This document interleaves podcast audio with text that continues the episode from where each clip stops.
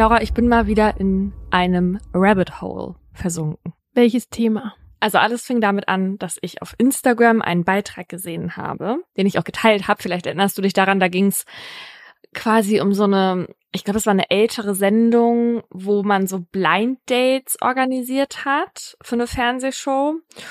Und da ging es um ein Date. Es gab offenbar diese betretende Stille. Und manche halten diese Stille ja nicht aus. Und dann versucht man ja mit so Ja. ganz unangenehmen Fragen oder Geschichten diese Stille zu füllen. Oder mit Aussagen zum Wetter. Du erzähltest neulich, dass du sehr gerne und sehr viel über das Wetter redest. Also ich war ja schon lange nicht mehr auf Dates. Ich kann mich ja gar nicht mehr daran erinnern, wie das überhaupt war. Aber ich kann mir vorstellen, dass ich bei so einer awkward Silence dann irgendeinen Kommentar zum Wetter abgegeben habe.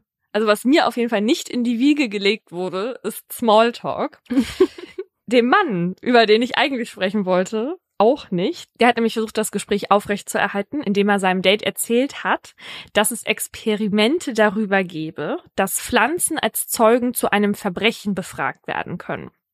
Und er führte dann weiter aus, dass ein Mann also in diesem Experiment in ein Zimmer mit zwei Zimmerpflanzen gekommen sei und die eine Pflanze abgeschnitten hätte. Er fügte noch hinzu, ohne sie vorher zu fragen, ob er sie pflücken dürfte. Stopp, stopp, stopp, stopp. Was hat er abgeschnitten? Die Pflanze, die eine. Eine ganze Pflanze abgeschnitten. Oder ein Blatt. Das ist wichtig. Das kann ich, nee, das kann ich nicht konkretisieren und es ist auch wirklich komplett egal. Denn es geht um das, was jetzt kommt. Und er sagt, die andere Pflanze hätte das dann Zitat mit angesehen und konnte dann später den Täter nachher als Mörder identifizieren, weil WissenschaftlerInnen das mit Schallwellen gemessen hätten. Dass die Pflanze das dann gesagt hätte, ja. Und dann habe ich das aus Spaß gepostet auf Instagram und meinte dann so, recherchiere gerade für die nächste Folge, haha. Und dann schrieb mir halt jemand, dass das Experiment, in Anführungsstrichen, eigentlich natürlich eine erfundene Story war, und zwar von X-Factor das Unfassbare. Ah, aber die Folge habe ich auf jeden Fall nicht gesehen. Die wirst du natürlich nicht gesehen haben, weil bei X-Factor niemand ein Pflanzenblatt abschneiden würde und dann sagen würde, das wäre ein Verbrechen. Also bei X-Factor, ich habe das dann nämlich gegoogelt und da ging es eigentlich darum, dass ein Florist getötet wurde Ah. Und seine Pflanzen am Ende den Hinweis auf den Täter gaben, ja. Echt jetzt? Stopp.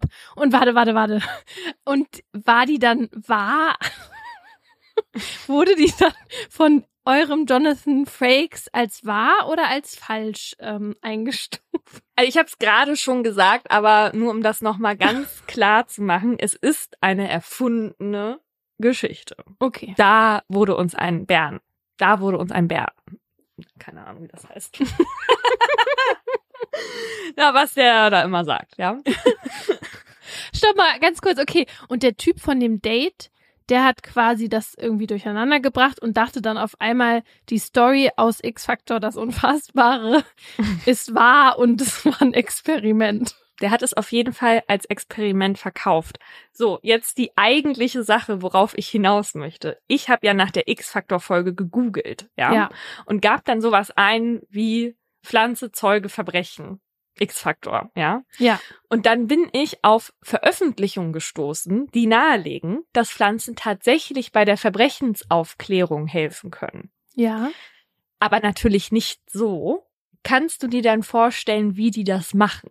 Also das, was mir jetzt einfallen würde zu Pflanzen, ist einfach, dass, ja, wie Tiere halt manchmal auch helfen können, oder? Dass, dass unter der Leiche irgendeine Pflanze ist und die hat sich dann so und so entwickelt und deswegen kann man danach dann sagen, wie lange die Leiche da schon lag. Oder Pflanzen verhalten sich in bestimmten Umgebungen in einer bestimmten Art und Weise und wenn da irgendwie eine Leiche liegt, dann anders.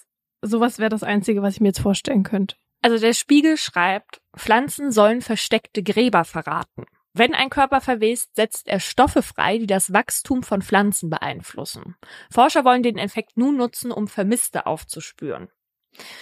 So war der Artikel, der ist allerdings schon ein bisschen älter. Und da wird ein gewisser Neil Stewart interviewt von der University of Tennessee. Und der sagt in diesem Artikel, dass man in großen, bewaldeten Gebieten natürlich nur schwer erahnen kann, wo da jemand vergraben liegen könnte. Mhm. Und dass sie das auf die Idee gebracht habe, Pflanzen für die Auffindung zu nutzen. Und zwar, indem man sich sogenannte Zersetzungsinseln zunutze macht. Und das ist also dieser Bereich, der von der Zersetzung einer Leiche betroffen ist und den Stickstoff, den der menschliche Körper bei seiner Zersetzung freisetzt, der hätte einen Einfluss auf das Wachstum der Pflanzen. Also beispielsweise Farbe und Reflexionsvermögen der Blätter und so, ja. Mhm. Das Problem war halt nur so ein bisschen, dass man zumindest 2020 bei diesen Auswirkungen auf die Pflanzen noch nicht unterscheiden konnte, ob sich jetzt ein Tierkadaver hm. zersetzt oder ein menschlicher Körper. Und darüber sollte dann die Body Farm der University of Tennessee Aufschluss geben. Ich habe die auch angeschrieben. Ich glaube, ich bin da bei einem sehr, sehr faulen Praktikanten gelandet. Es kam sowas zurück wie, ich glaube, es geht da und darum. naja, auf jeden Fall, äh, was ich bisher herausfinden konnte, gibt's keine aktuelleren Veröffentlichungen mit neuen Erkenntnissen dazu, aber auf der Webseite klingt das so, als ob sie immer noch daran forschen. Okay. Also wir warten einfach drauf, bis es die Pflanze gibt, oder wir als Menschen herausgefunden haben, wie die Pflanzen uns zeigen können, wo die Leichen liegen. Richtig? Genau, indem man dann beispielsweise mit einer Drohne über so ein Waldgebiet fliegen würde. Und die Pflanze dann so winkt so und so schreit. Ja. Ich glaube, da geht die Forschung hin. Mhm. Hat mich allerdings auf die Idee gebracht, dass wir so eine Folge, wie wir sie mal mit den Tieren hatten, ne, wo so mhm. Insekten oder so kleine Tiere am Ende Hinweisgeber auf den Täter waren zum Beispiel. Ich erinnere mich noch, bei meinem Fall war das so, dass der Täter so eine spezielle Ameise ja, unterm Schuh hatte und ihm deswegen nachgewiesen werden konnte, wo er war. Vielleicht gibt's sowas auch mit Pflanzen. Ja. Da könnten wir uns ja mal in die Recherche begeben. Und damit herzlich willkommen zu Mordlust, einem Podcast der Partner in Crime. Wir reden hier über wahre Verbrechen und ihre Hintergründe. Mein Name ist Paulina Kraser. Und ich bin Laura Wohlers. In jeder Folge haben wir ein ganz bestimmtes Oberthema, zu dem wir zwei wahre Kriminalfälle nacherzählen, über die diskutieren und auch mit Menschen mit Expertise sprechen. Hier geht's um True Crime, also auch um die Schicksale von Menschen. Bitte behaltet das immer im Hinterkopf. Das machen wir auch, selbst wenn wir zwischendurch mal ein bisschen ungehemmter kommentieren. Das ist für uns eine Art Comic Relief, aber natürlich nicht despektierlich gemeint. Ich habe da mal was vorbereitet für dich, Paulina. Einen Test, der auch direkt was mit dem heutigen Oberthema zu tun hat. Und vielleicht kommen die HörerInnen ja auch schon anhand der Fragen drauf, mit was wir uns heute beschäftigen. Ich werde dir jetzt acht Aussagen vorlesen und du musst mir sagen, inwieweit die einzelnen Sätze auf dich zutreffen. Und du kannst mit Nein, eher Nein, eher Ja oder Ja antworten, okay? Eher Nein. so, es geht trotzdem los. Okay, ja. Erstens, ich stehe gern im Mittelpunkt. Also da jetzt Nein drauf zu antworten, geht, glaube ich, bei dem Beruf, den wir machen, nicht. nee. Aber wenn ich jetzt so nachdenke, also neulich waren wir in einer großen Gruppe unterwegs zum Beispiel und da werde ich dann immer so ganz still und fremde am Anfang auch sehr. Und dann kam nachher sogar einer zu mir und meinte, dass weil ich nicht so offen bin am Anfang zu anderen, mir das auch als Arroganz ausgelegt werden kann. Mhm. Ja, und ich kann mir eigentlich vorstellen, dass man das gar nicht so von uns erwarten würde, dass wenn wir irgendwo sind, dass wir dann nicht diejenigen sind, die irgendwie alle um sich versammeln und erstmal laut stark eine Geschichte erzählen oder sowas, sondern dass wir eher die sind, die erstmal ein bisschen beobachten wollen. Ja, genau. Also erstmal observieren und gucken, was könnte hier so meine Rolle sein. Und wir haben ja auch schnell so ein Social Burnout, ne? Ja. Also wir sind jetzt nicht die Performer in der großen Gruppe. Nee. Also dann klicke ich hier jetzt lieber eher Nein an, ja? Ja. Okay. Dann, zweitens. Ich ziehe mich gerne äußerst sexy an. naja, also das kommt ja auf die Situation an. Ich würde es nicht generell sagen, aber schon eher ja. Ja. Und bei mir würdest du eher sagen, eher nein, wenn ich das jetzt beantworten würde. Naja, die Frage ist, was definiert man als sexy, ja? Mhm. Du bist halt Typ kein Ausschnitt. Ja. Dafür hast du natürlich untenrum nie was an. Stimmt. okay, dritte Frage. Mein Leben besteht aus relativ viel Drama, Streit und anschließender Versöhnung. Nee, das gar nicht. Das nein. Zum Glück. Wie anstrengend. Ja, und das kann ich ja auch bestätigen, weil ich bin ja ein großer Teil deines Lebens und wir haben nicht viel Streit und anschließende Versöhnung. Ja, wobei wir ja jetzt auch schon im fünften Jahr verehelicht sind miteinander. Mhm. Und irgendwann ähm, möchte ich nur ankündigen, kommt es ja zu so einer Erlahmung in der Beziehung. Mhm. Und da kann so ein bisschen Drama ja auch wieder ein bisschen Schwung reinbringen. Ich finde, wir bringen aber genug Drama in unser Leben schon alleine, wenn wir uns dafür entscheiden, auf Tour zu gehen in Arenen. Das stimmt. Ne? Ja, das, das ist korrekt. Viertens. Mein Äußeres benutze ich dazu, um mich von anderen abzuheben. Zum Beispiel durch Schminke, Kleidung oder Schmuck. Eher nein. Fünftens. Frauen, Schrägstrich Männer, glauben öfters, dass ich sie anbaggere, obwohl das nicht meine Absicht ist. Nee, also ich glaube, es ist eher andersrum. Wenn ich mal flirte, fällt das nicht auf. Nee, dann wird es oft als aggressiv und beleidigend wahrgenommen. Paulina ist halt sehr charmant. Nee, das stimmt natürlich nicht, aber also auf jeden Fall eher nein. Also. Eher nein oder nein? Warte mal, was war die Frage? Frauen-Männer glauben öfters, dass ich sie anbaggere, obwohl das nicht meine Absicht ist. Ja, nee, nein. Nein. So, sechstens. In Beziehungen bin ich sehr romantisch, fantasievoll und gestalte den Alltag abwechslungsreich. Das finde ich seltsam. Also romantisch und fantasievoll und abwechslungsreich, das sind für mich so verschiedene Kategorien. Also mhm. romantisch würde ich mich jetzt nicht unbedingt bezeichnen, fantasievoll sehr. Ja. Und abwechslungsreich auch, also würde ich eher ja sagen. Mhm. Vorletzte Frage. Mir ist es wichtig, von anderen bewundert zu werden, auch wenn das nicht jeder verstehen kann. Nein. Nein. da hatte ich was anderes. Echt? Aber also für mich, für mich, für mich. Was wär, bei dir wäre eher ja. Mhm. Aber vielleicht hätte ich den Test mit dir machen sollen.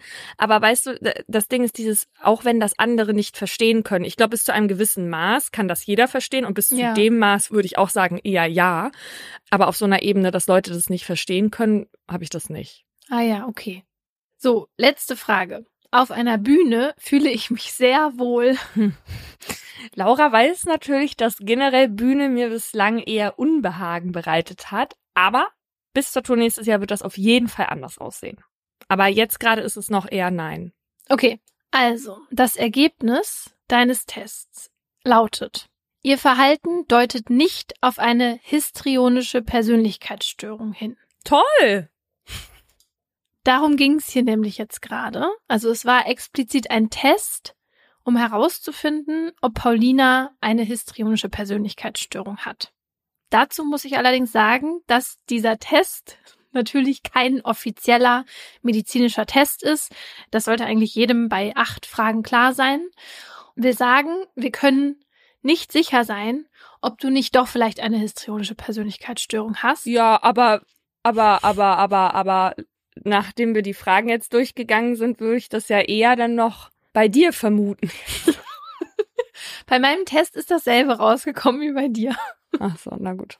Ja, also eigentlich ist eine Diagnose eben nur über standardisierte psychologische Testverfahren möglich. Das können dann strukturierte Interviews sein oder auch Fragebögen, die aber eben deutlich länger sind als das, was wir gerade gemacht haben. Und dafür habe ich jetzt hier nicht das Wissen und auch nicht die Zeit. Genau, das ist jetzt nur eine kleine Einstimmung auf unsere Fälle. Denn wir sprechen heute von der histrionischen Persönlichkeitsstörung und wollen uns ein Bild davon machen. Unsere zwei Fälle, die wir euch jetzt vorstellen, werden euch da einen ganz guten Eindruck vermitteln, was die so ausmacht. Mein Fall zeigt, was passieren kann, wenn Menschen ihren Wert über andere definieren. Alle Namen habe ich geändert und die Triggerwarnung findet ihr in der Folgenbeschreibung. Es ist eine unscheinbare Wohnung nordwestlich des Leipziger Zentrums, in der an diesem Nachmittag die Kriminalbeamtinnen sorgfältig ihrer Arbeit nachgehen. Ein kleiner Flur, Bad, ein Schlafzimmer und eine offene Küche mit angrenzendem Wohnzimmer, durch das sich eine unübersehbare tragische Spur zieht. Der Boden ist übersät mit kleinen und großen Tropfen Blut, die mittlerweile schon angetrocknet sind. Rote Trittspuren ziehen sich durch den Raum. Auf dem Fensterbrett, dem Rahmen und dem Griff haftet ebenfalls rot.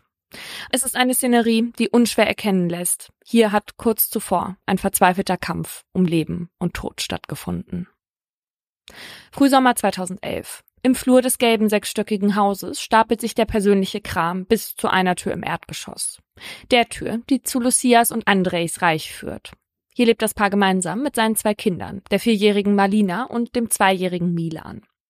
Die 31-jährige Lucia liebt ihren Nachwuchs abgöttisch und geht in ihrer Mutterrolle voll auf. Die Familie steht bei ihr ganz weit oben und das inkludiert nicht nur ihre eigene, sondern auch die ihres Mannes. Deswegen behandelt sie Andrejs Bruder Ivo, ihren Schwager, als wäre es ihr eigener Bruder. Als sie vor kurzem erfahren hat, dass Ivo eine neue Frau hat, die bis dahin noch in Serbien lebte, stand es für sie außer Frage, dass die beiden frisch Vermählten vorübergehend bei ihnen in der Dreizimmerwohnung einziehen dürfen. So lange, bis Ivo und seine Jasna etwas Eigenes gefunden haben. Ab heute heißt es also zusammenrücken, denn auf dem Platz, auf dem bisher vier Menschen lebten, wohnen nun vorerst sechs. Während die beiden Männer unter der Woche auf Baustellen in ganz Deutschland unterwegs sind, bleiben Lucia und Jasna zu Hause. Lucia, weil sie sich daheim um Malina und Milan kümmert, Jasna, weil sie auf die Bestätigung ihrer Aufenthaltserlaubnis wartet. Tag ein, Tag aus verbringen die beiden Frauen nun also viel Zeit miteinander. Zwei Frauen, die nicht nur äußerlich unterschiedlicher nicht sein könnten. Während die 1,65 Meter große Lucia mit ihren schwarzen langen Haaren sich aufopfernd um ihre Familie kümmert, zeichnet sich die sieben Jahre jüngere Jasna, 1,80 Meter groß, kurze dunkelblonde Haare und von kräftiger Statur, eher durch Selbstfürsorge aus. Das, gepaart auf engem Raum, sorgt schon bald für Spannung. Lucia fällt auf, dass Jasna sich in ihrer neuen Umgebung nicht gut einfügt. Dafür, dass sie bei ihr und ihrem Mann Andrei wohnen kann, hatte sie etwas mehr Bereitschaft erwartet, sich anzupassen. In einem Haushalt mit zwei Kleinkindern herrschen Regeln und Lucia erwartet, dass Jasna sich an diese hält. Doch Jasna bereitet sich nicht nur recht unverfroren in Lucias Wohnung, sondern dazu noch in ihrem Leben aus. Und da eine kleine Anmerkung dazu. Ich hatte das damals auch mit meinem Ex-Partner, mhm. dass wir seine Stiefschwester und ihren Mann und ihren Hund bei uns über mehrere Wochen wohnen hatten. Oh Gott. Und daran ist diese Beziehung zu denen letztendlich auch komplett in die Brüche gegangen, weil ich mich wirklich gefühlt habe wie ein Gasthaus. Ja. Und ich bin jetzt da das Mädchen für alles. Du bist die Gastwirtin. Die Gastwirtin, ja, die nicht nur Wäsche wäscht für alle und also naja, nicht nur ich, ja, das war ja auch bei meinem Ex-Partner so, aber also das ist am Ende so eskaliert. Wir waren halt zu viert mit dem großen Hund, damals gab's Fussel noch nicht, in einer Zweizimmerwohnung. Boah. Ja, das war wirklich, also diese ungewollte Nähe, die man dann auf einmal zu eigentlich ja doch recht fremden Personen hat, die kann so explosiv werden, wenn man sich da nicht komplett darüber einig ist, wie das Zusammenleben funktionieren soll, auf so engem Raum. Ja, und sowas das kennt man ja selbst schon von sich, wenn man jetzt mal wieder ein paar Tage länger zu Hause bei den eigenen Eltern ist. Da merkt man ja dann auch schon so, boah, dieses Aufeinander einstellen, wenn es jetzt nicht der geliebte Partner oder die geliebte Partnerin ist, dass das richtig viel Arbeit auf allen Seiten bedeutet und sonst halt richtig schief gehen kann. Ey, und auch wegen so Kleinkram, ne? Also, wenn ich mit meinem Vater, ich fahre einmal im Jahr mit dem zum Skiurlaub mit anderen Leuten, ne? Und ich bewohne dann ein Apartment mit meinem Vater zusammen. Der lässt immer das Licht im Badezimmer an mhm. und dadurch ist immer der Lüfter an. Und das nervt mich massivst. ja. Oder bei uns beiden kam ja auch raus, dass du zum Beispiel da so ein Ding mit Handtüchern hast. Was für ein Ding? Als Laura und ich auf Tour waren, da haben wir ja viel in Hotels geschlafen und die haben ja immer nur einfarbige Handtücher. Ja. So dass man die halt auch schnell verwechselt. Und bei manchen ist es ja so, bei Partnern zum Beispiel, die dann einfach immer das Handtuch von der anderen Person mit benutzen. Oh Gott, I hate it. Ja, da habe ich mich ja dann auch angepasst. Ich habe dasselbe Problem jetzt übrigens auch. Ich weiß gar nicht, ob das schon vorher so mein Ding war, aber mag ich jetzt auch gar nicht mehr. Und was mir vorher immer so gar nicht aufgefallen ist, dass ich immer die Badezimmertür aufgelassen habe. Und das stört Laura auch, weil sie das Gefühl hat, die Toilette dann zu riechen. Ja, vor allem in Hotels, wenn das wirklich dann so ein Badezimmer ist, das direkt neben dem Schlafzimmer ist. Und wenn dann die Tür aufsteht, dann habe ich ja das Gefühl, ich schlafe im Badezimmer neben der Toilette. Ja, aber es sieht ja eben auch nicht so schön aus, wenn man gleich auf so ein Klo raufguckt. ja. Auf jeden Fall habe ich mir das jetzt abgewöhnt. Ich weiß auch nicht, wenn man lange alleine lebt, dann ist man sich über so bestimmte Angewohnheiten gar nicht mehr so richtig im Klaren. Aber ich bin froh, dass du mich darauf hingewiesen hast, dass ich mich auch wie eine zivilisierte Person verhalten kann. Gerne. Naja, bei uns sind das Kleinigkeiten. Laura und ich kommen sehr gut miteinander aus, aber im Fall von meinem Ex-Partner hat das dazu geführt, dass die tatsächlich bis heute keinen Kontakt mehr miteinander hatten, weil wir da so übel aneinander geraten sind. Naja, und ähnlich scheint es nun auch Lucia mit Jasna zu gehen. Bereits nach einer Weile kommt es immer öfter zu Konflikten zwischen den Frauen. Häufigste Gründe. Jasnas fehlende Kompromissbereitschaft, die Weigerung mit anzupacken und der Unwille, auch mal zurückzustecken. Über Monate zieht sich die Situation, in der sich keine der beiden Frauen auf lange Sicht wohlfühlen kann. Bis eine erfreuliche Nachricht für Hoffnung auf Besserung sorgt. In dem Stock über Lucia und André ist eine Wohnung frei geworden, die Jasna und Ivo schon bald beziehen können. Endlich kann Lucia ihr Familienleben normal weiterführen, ihren Routinen nachgehen und hat nicht ständig das Gefühl, sich nicht um ihre beiden Kinder, sondern auch noch um den Besuch kümmern zu müssen und oft entspannen sich Beziehungen ja auch, wenn es erstmal eine räumliche Trennung gibt. Doch bereits kurz nachdem Jasna und ihr Mann Ivo in die Wohnung über Lucia eingezogen sind, wird klar, dass das wenig ändert. Zumindest was die Beziehung der beiden Frauen angeht. Obwohl jetzt ein ganzes Stockwerk zwischen den beiden liegt, scheint Jasna noch immer ein Problem mit Lucia zu haben. Jasna behauptet nämlich, dass Lucia sie nicht leiden könne und nicht im Haus haben wolle. Lucia ist perplex, als ihr das zu Ohren kommt. Immerhin hat sie Jasna und Ivo über Monate bei sich in der Wohnung wohnen lassen und ihr bei etlichen Dingen unter die Arme gegriffen. Und das tut sie nach wie vor, denn Jasna spricht kein Deutsch und in Leipzig kennt sie absolut niemanden, der ihr sonst helfen könnte.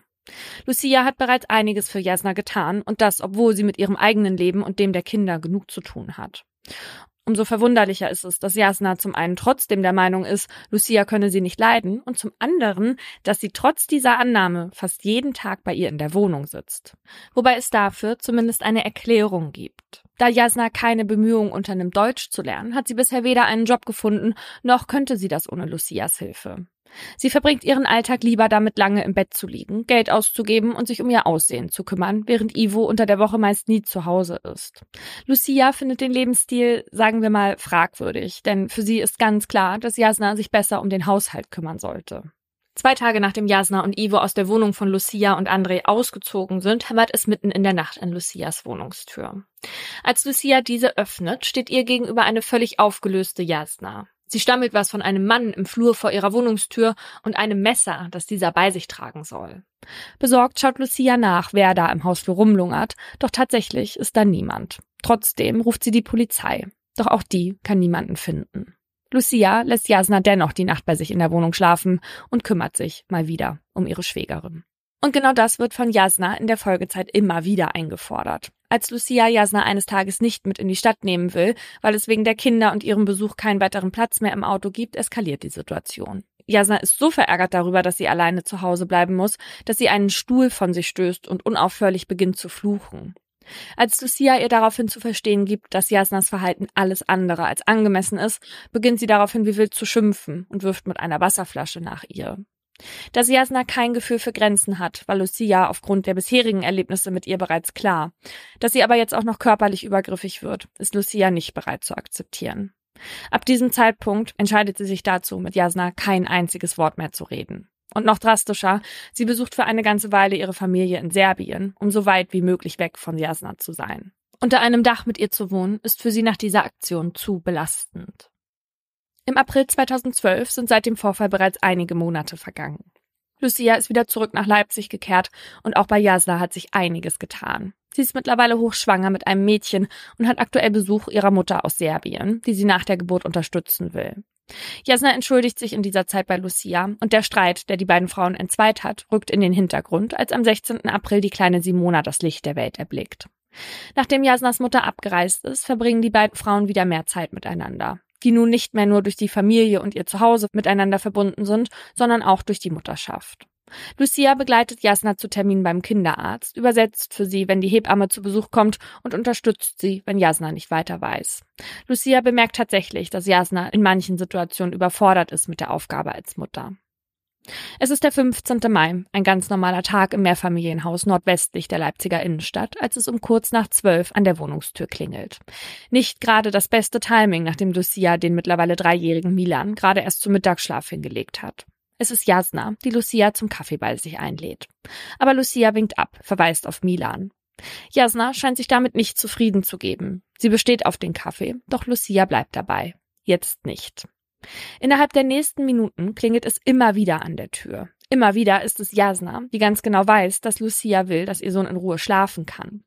Doch Jasna lässt nicht locker. Sie will, dass Lucia mit ihr einen Kaffee trinkt, offenbar um jeden Preis und beginnt irgendwann sogar nach dem kleinen Milan zu rufen. Ach du Kacke. Irgendwann wackelt der aus seinem Kinderzimmer, tapst an Lucia und Jasna vorbei und läuft die Treppe hoch zur Wohnung seiner Tante. Lucia lenkt mal wieder ein. Jasna hat gewonnen. Einen Kaffee.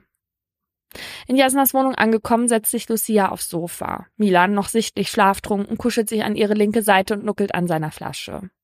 Was Lucia in diesem Moment nicht mitbekommt, ist, dass Jasna hinter sich die Haustür abschließt und den Schlüssel abzieht. Im Wohnzimmer bei ihrem Besuch angekommen, wendet sich Jasna an ihren Neffen und beginnt seltsame Fragen zu stellen. Sie will von ihm wissen, wie lieb Milan bestimmte Familienmitglieder habe. Eines nach dem anderen abgefragt, hebt er als Mengenangabe jeweils einen Finger hoch. Auch als Jasna nach sich selbst fragt, hebt Milan wieder einen Finger. Aber damit scheint sie nicht zufrieden und will wissen, wieso sie denn nicht mehr Finger und dementsprechend mehr Liebe bekomme als die anderen. Danach geht das eigenartige Frage-Antwort-Spiel mit Lucia selbst weiter. Jasna will wissen, ob Lucia findet, dass sie abgenommen habe seit der Geburt. Ja, sagt Lucia. Und auch ihr Bauch und ihre Brüste, die seien doch auch wieder kleiner geworden oder etwa nicht? fragt Jasna erwartungsvoll. Wie auch immer, Lucia will vor allem eines nicht. Streit. Also bestätigt sie Jasna alles, was sie hören will. Selbst als die sich durch die Haare fährt und Lucia zugleich auffordernd und fragend anschaut, gibt sie Jasna zu verstehen, dass sie recht habe, obwohl sie gar nicht weiß, was Jasna in dem Moment von ihr will. Die ganze Situation ist merkwürdig und bizarr und Lucia kann sie nicht so recht einordnen. Plötzlich beginnen ihre Augen zu brennen. Irgendwas riecht hier seltsam beißend. Was sie denn koche, will Lucia von Jasna wissen. Kuchen, antwortet die. Lucia, die den Ursprung des Brennens in dem vermutet, was Jasna in der Küche fabriziert, bittet sie, den Herd auszuschalten. Nachdem Lucia mit einer Tasse Kaffee fertig ist, beschließt Lucia, dass nun Zeit ist zu gehen. Milan müsse nun wirklich schlafen. Aber das könne er doch auch hier oben tun, wendet Jasna ein. Nein, Schluss jetzt. Milan soll unten seinen Schlaf bekommen. Abgelenkt achtet Lucia nicht auf ihre Schwägerin, die nur für einen kurzen Moment in die offene Küche verschwindet, um das zu tun, weshalb sie ihre Schwägerin überhaupt erst nach oben gelockt hatte. Sekunden später hört man im Innenhof des Wohnkomplexes in Leipzig zwei markerschütternde Schreie. Während die Nachmittagsruhe davon durchbrochen wird, zuckt ein brennender Schmerz durch Lucias Körper. Ein riesiger Schwall von heißem Öl ergießt sich über ihre linke Gesichtshälfte, ihr Dekolleté, ihre Arme, ihre Hände, hinunter bis zu den Oberschenkeln und frisst sich durch die Haut. Auch Milan hat das heiße Öl getroffen. Beide springen wie entgeistert von der Couch auf. Vor ihnen steht Jasna mit einem Topf in der Hand. Sie hat kochendes Öl über die beiden gekippt und wie schwer die Verletzungen sind, zeigt sich innerhalb von Sekunden. Die verletzte Haut löst sich bereits an Lucias Händen und fällt handschuhartig von diesen ab. Lucia braucht nur kurz, um zu begreifen, dass ihre Schwägerin sie attackiert. Und für sie gibt es nun nur eine Option. Kämpfen. Auf keinen Fall wird sie zulassen, dass sie ihr oder Milan noch etwas antut. Doch da geht Jasna schon auf sie los. Es geht um Leben und Tod, denn Jasna ist zwölf Zentimeter größer und 20 Kilo schwerer als Lucia. Jasna greift Lucia in den Mund, versucht mit Gewalt ihren Kiefer auseinanderzuziehen. Lucia beißt zu, so fest sie kann, was Wirkung zeigt. Jasna flieht kurzzeitig in die hintere Zimmerecke, kommt aber bewaffnet wieder zurück. Oh Gott. In ihrer Hand hält sie ein heißes Bügeleisen, das sie jetzt mit aller Kraft versucht, Lucia aufs Gesicht zu drücken. Oh Gott. Lucia wehrt sich. Sie versucht, das brennende Metall von ihrer Haut zu lösen und es stattdessen Jasna aufzudrücken. Beide Frauen schreien, genau wie Milan.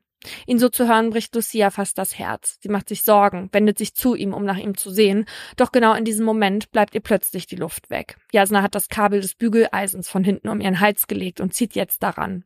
Lucia ringt um Luft, das Kabel drückt ihr die Kehle zu. Milan schreit seine Tante an, dass er seine Mama in Ruhe lassen soll. Irgendwie gelingt es Lucia, ihre Finger zwischen das Kabel und ihren Hals zu schieben und sich so etwas aus der Schlinge zu lösen. Jasna greift nach dem Topf, in dem sich zuvor das Öl befand, und schlägt damit auf Lucia ein. Die wehrt sich so gut sie kann, versucht den Kampf allerdings vor allem von Milan wegzulenken. Jasna zieht sie Richtung des offenstehenden Fensters im Wohnzimmer und Lucia merkt, wie Jasna sie versucht rauszustoßen. Mit allerletzter Kraft hält sich Lucia an zwei Metallstreben, der Gardine und dem Fenstergriff fest. Jasna gelingt es nicht, Lucia aus dem Fenster zu schieben, doch der Kampf geht weiter und verlagert sich weg vom Fenster. Lucia rutscht aus. Jasna zieht sie an den langen Haaren Richtung Küche. Dort gelingt es ihr mit der rechten Hand nach einem Messer zu greifen. In der linken bewaffnet sie sich mit einer Scherbe einer zerbrochenen Tasse. Dann droht sie, entweder Lucia springe jetzt aus dem Fenster oder sie bringe Milan um. Nein, nein, nein, nur nicht Milan. Lucia weiß, dass Jasna das, was sie gerade ausgesprochen hat, ernst meint. Nicht Milan, hämmert es Lucia durch den Kopf. Sie fleht Jasna an, begibt sich mit ihr zum Wohnzimmerfenster. Als sie dem immer näher kommt, geht Lucia wieder auf Angriff. Sie versucht Jasna das Messer aus der Hand zu reißen. Die beiden Frauen schlagen sich, doch Jasna ist stärker und überwältigt Lucia. Plötzlich spürt sie einen stechenden Schmerz in ihrer rechten Schulter. Sieben Zentimeter tief bohrt sich das Messer in Lucias Fleisch. Und Jasna hört nicht auf. Mit der Scherbe der Tasse geht sie weiter auf die verletzte Lucia los, schneidet ihr tiefe Wunden ins Gesicht. Oh Doch Lucia gelingt es während des Angriffs, das Messer in Jasnas andere Hand zu greifen, bricht dessen Klinge ab und wirft sie aus dem Fenster raus in den Innenhof. Als Jasna bemerkt, dass sie irgendwann nur noch den Messergriff in der Hand hält und begreift, dass sie ihre Gegnerin offenbar nicht überwältigen kann, ändert sich ihr Gesichtsausdruck schlagartig. Sie seufzt und ihre Lippen verlässt ein enttäuschtes Oh. Dann dreht sie sich um, schließt die Tür auf und verlässt die Wohnung. Lucia kann es nicht fassen. Ihr Herz rast. Ist die Todesgefahr wirklich vorbei? Sie verbarrikadiert sich mit Milan im Wohnzimmer und schreit aus dem geöffneten Fenster nach Hilfe. Kurze Zeit später, um 12.52 Uhr, treffen die ersten Beamtinnen ein. Im Innenhof des Gelben Hauses hat sich bereits eine Traube von Menschen versammelt. Die NachbarInnen hatten, nachdem sie Lucias und Milans Schreie gehört hatten, bereits die Polizei informiert und sich danach vor dem Wohnzimmerfenster zusammengefunden. Als die Beamtinnen durch die offenstehende Wohnungstür eintreten, finden sie eine völlig verängstigte und stark blutende Lucia vor. Sie und Milan werden ins Krankenhaus gebracht. Ganze acht Tage muss Milan in der Universitätsklinik in Leipzig verbringen. An circa elf Prozent seiner Körperoberfläche hat er Verbrennung zweiten Grades erlitten. Doch während er zumindest äußerlich vollkommen wiederhergestellt werden kann, sieht das bei Lucia anders aus. Zweieinhalb Wochen muss sie im Brandverletzungszentrum stationär behandelt werden. An etwa 24 Prozent ihrer Körperoberfläche hat sie Verbrennung zweiten und dritten Grades. Auf Lucias Haut haben sich Blasen gebildet, die abgetragen werden müssen. Und das ist wirklich so schmerzhaft. Ich habe das ja damals auch gehabt, als ich mir diesen kochenden Wasserpott über Ach, ja. die Beine gegossen habe. Ja. Da ist, während ich noch durch die Redaktion gelaufen bin, um so ein bisschen Windbelüftung zu haben, haben wir halt auf meine Beine geguckt und da hob sich dann irgendwann so die Haut von den Oberschenkeln ab.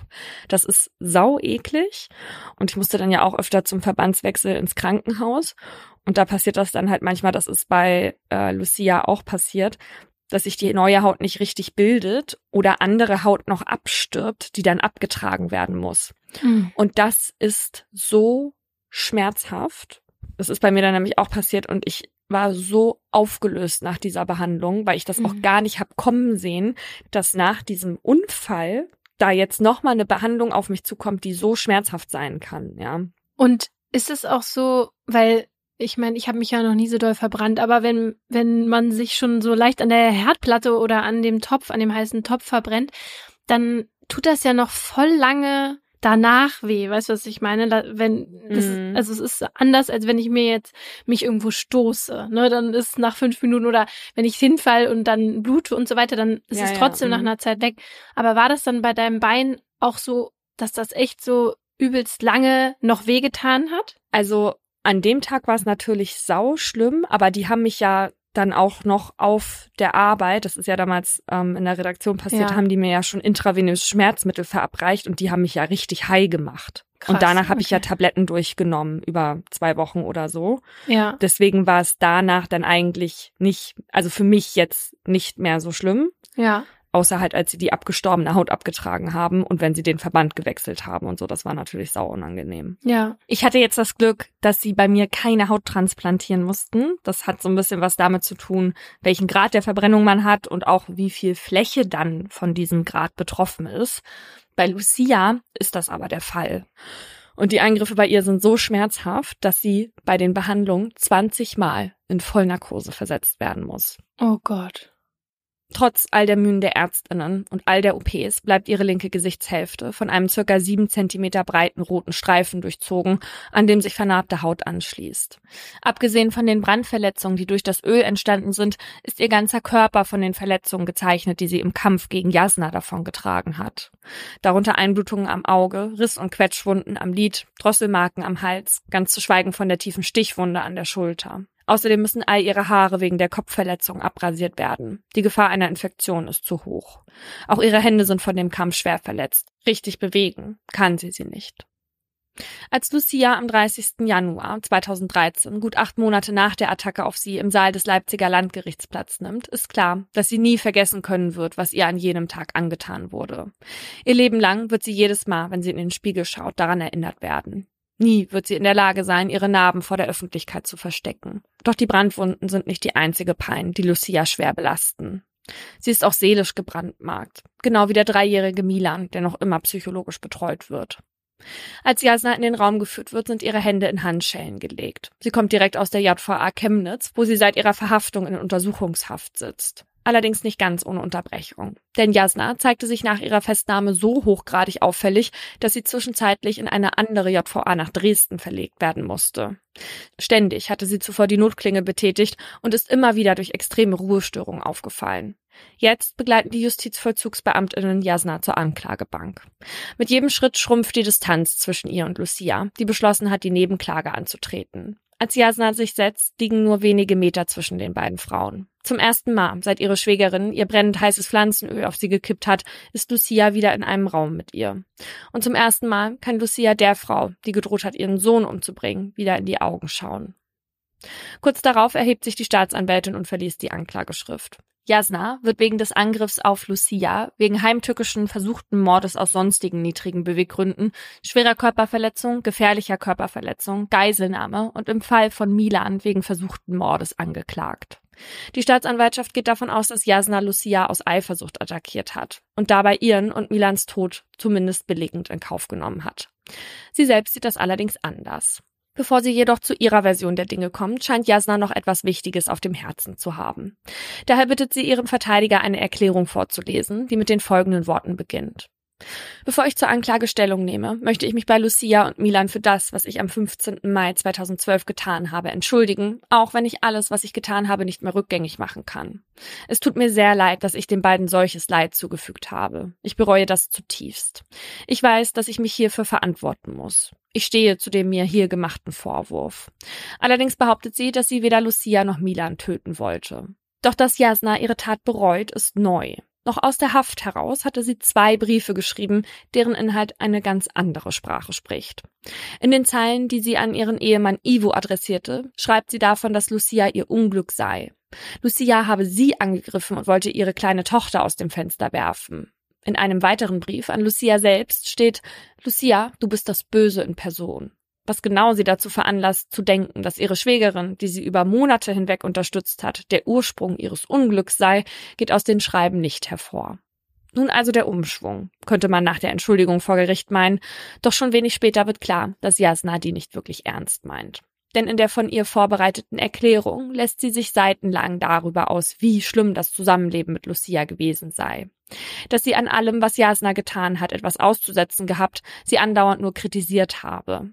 So sei es auch am 15. Mai gewesen. Obwohl anscheinend ein Zitat Nebel auf ihren Erinnerungen liegt, meint Jasna, dass Lucia während des Kaffeetrinkens im Wohnzimmer einen Streit vom Zaun gebrochen und sie provoziert habe. Lucia habe behauptet, Jasna sei unfähig, ihr Leben in den Griff zu kriegen oder eine Beziehung, geschweige denn eine Ehe zu führen. Außerdem habe sie sie als Nutte beleidigt und gesagt, ihre Tochter sei genauso hässlich wie sie selbst. Jasna habe keinen Streit gewollt. Im Gegenteil, ihr sei es wichtig gewesen, dass sie ein gutes Verhältnis haben. Nachdem Lucia sich aber dann auch noch über den Ölgeruch beschwerte, habe sie sich wieder kritisiert gefühlt. Sie habe doch nur etwas backen wollen, falls jemand vorbeigekommen wäre, um zur Geburt zu gratulieren. Danach habe sie eine seltsame Angst vor Lucia entwickelt. Nur für alle Fälle habe sie deswegen das Bügeleisen in die Steckdose gesteckt, um sich wehren zu können. Was danach passiert sei, sei wie im Film abgelaufen. Sie erinnere sich noch daran, dass sie spontan auf den Gedanken gekommen sei, das heiße Öl über Lucia zu kippen. Sie habe Lucia zwar Schmerzen zufügen und sie verletzen wollen, doch sie habe nie vorgehabt, sie zu töten. Sonst hätte sie ja das Bügelkabel auch einfach fester zuziehen, mit dem Messer öfter zustechen oder sie ohne weiteres aus dem Fenster schmeißen können, sagt sie in ihrer Erklärung. Das alles habe sie aber nicht gewollt, schon gar nicht, dass Milan etwas passiert. Doch dass Jasna lügt, wird relativ schnell im Laufe des Prozesses klar. Ein Kriminaltechniker kommt zu Wort und sagt aus, dass es in Jasnas Wohnung keinen Hinweis darauf gab, dass sie vor dem Tatzeitpunkt einen Teig für einen Kuchen zubereitete. Es gab keine Backzutaten, Rührschüssel oder ein Rezept. Das lässt nur den Schluss zu, dass Jasna das Öl erhitzte, weil sie schon vorher plante, Lucia damit zu verletzen. Ebenso wie die Tatsache, dass das Bügeleisen bereits eingesteckt und auf höchster Stufe eingestellt war und dass Jasna die Tür hinter Lucia verriegelte.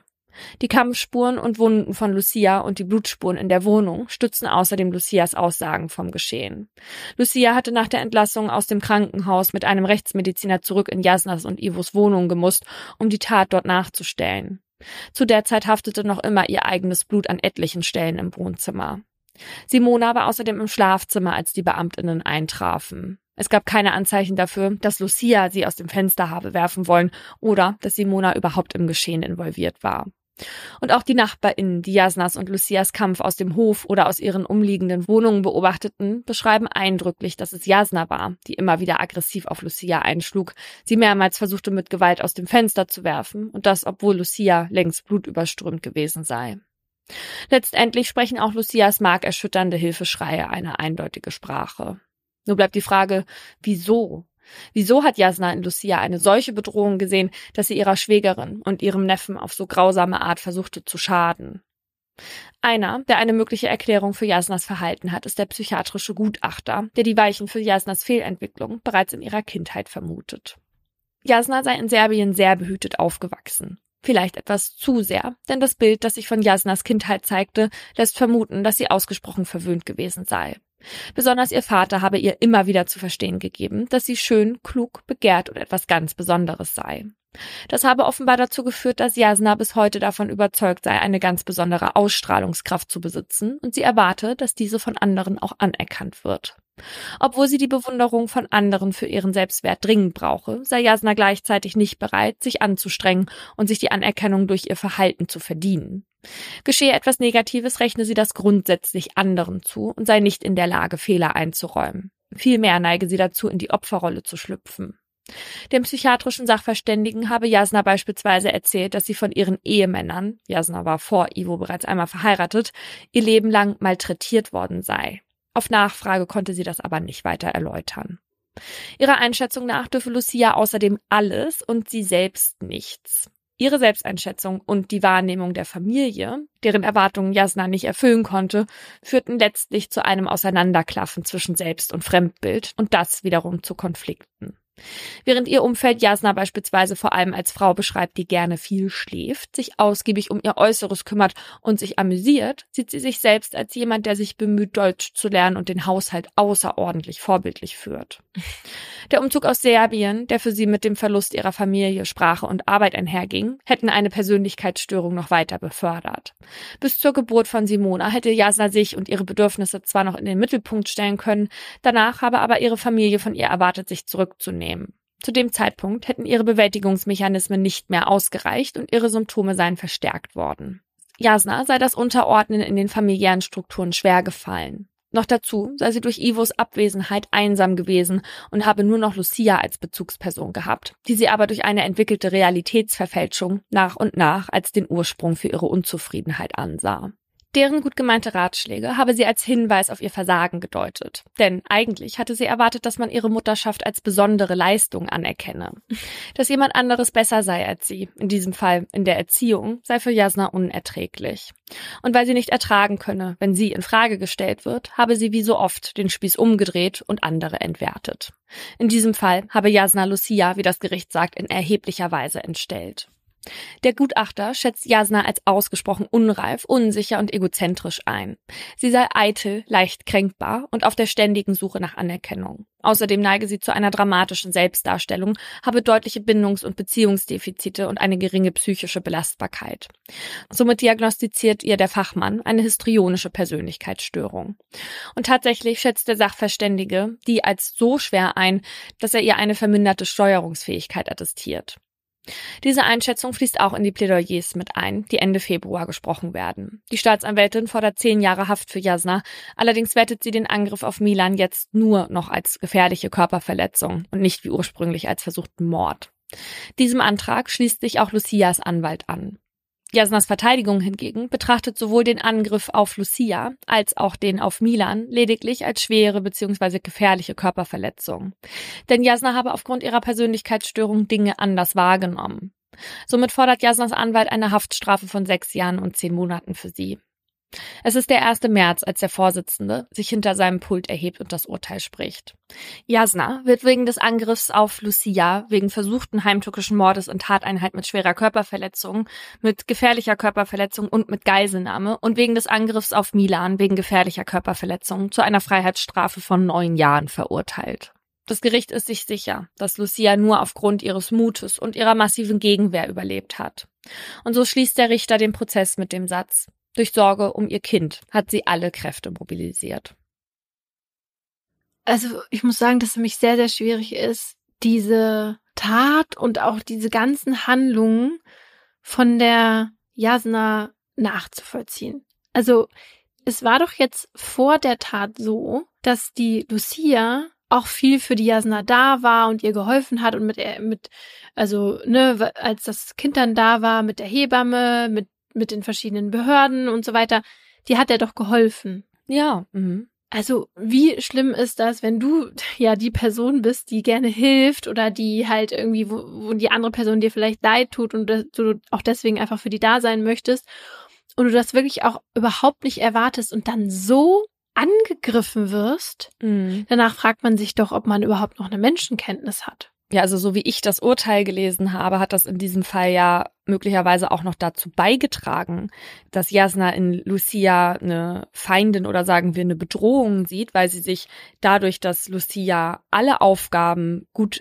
erfüllt hat, die ihr zugetragen wurden, dass sie offenbar ihre Mutterrolle sehr gewissenhaft erfüllt hat, dass sich Jasna dadurch auch noch weiter in ihrer Position zurückgestellt gefühlt hat ja. und es nicht ertragen konnte, dass da jemand in einer ähnlichen Position wie sie war, die das einfach alles irgendwie besser hinbekommen hat. Es hört sich halt wirklich so an wie so, weißt du, wie so ein trotziges kleines Kind, das irgendwie den Bagger will, den das andere Kind in der Hand hat, im, im Sandkasten oder gerade gelobt wurde von der Kindergärtnerin oder dem Kindergärtner und daraufhin das andere Kind einfach umschubst. So hört sich das an, diese Reaktion von der Jasna. Ja, also offenbar hatte sie in dieser Zeit ein sehr großes Defizit an Anerkennung das mhm. sie ja mhm. bekommen hat in ihrer Heimat Serbien.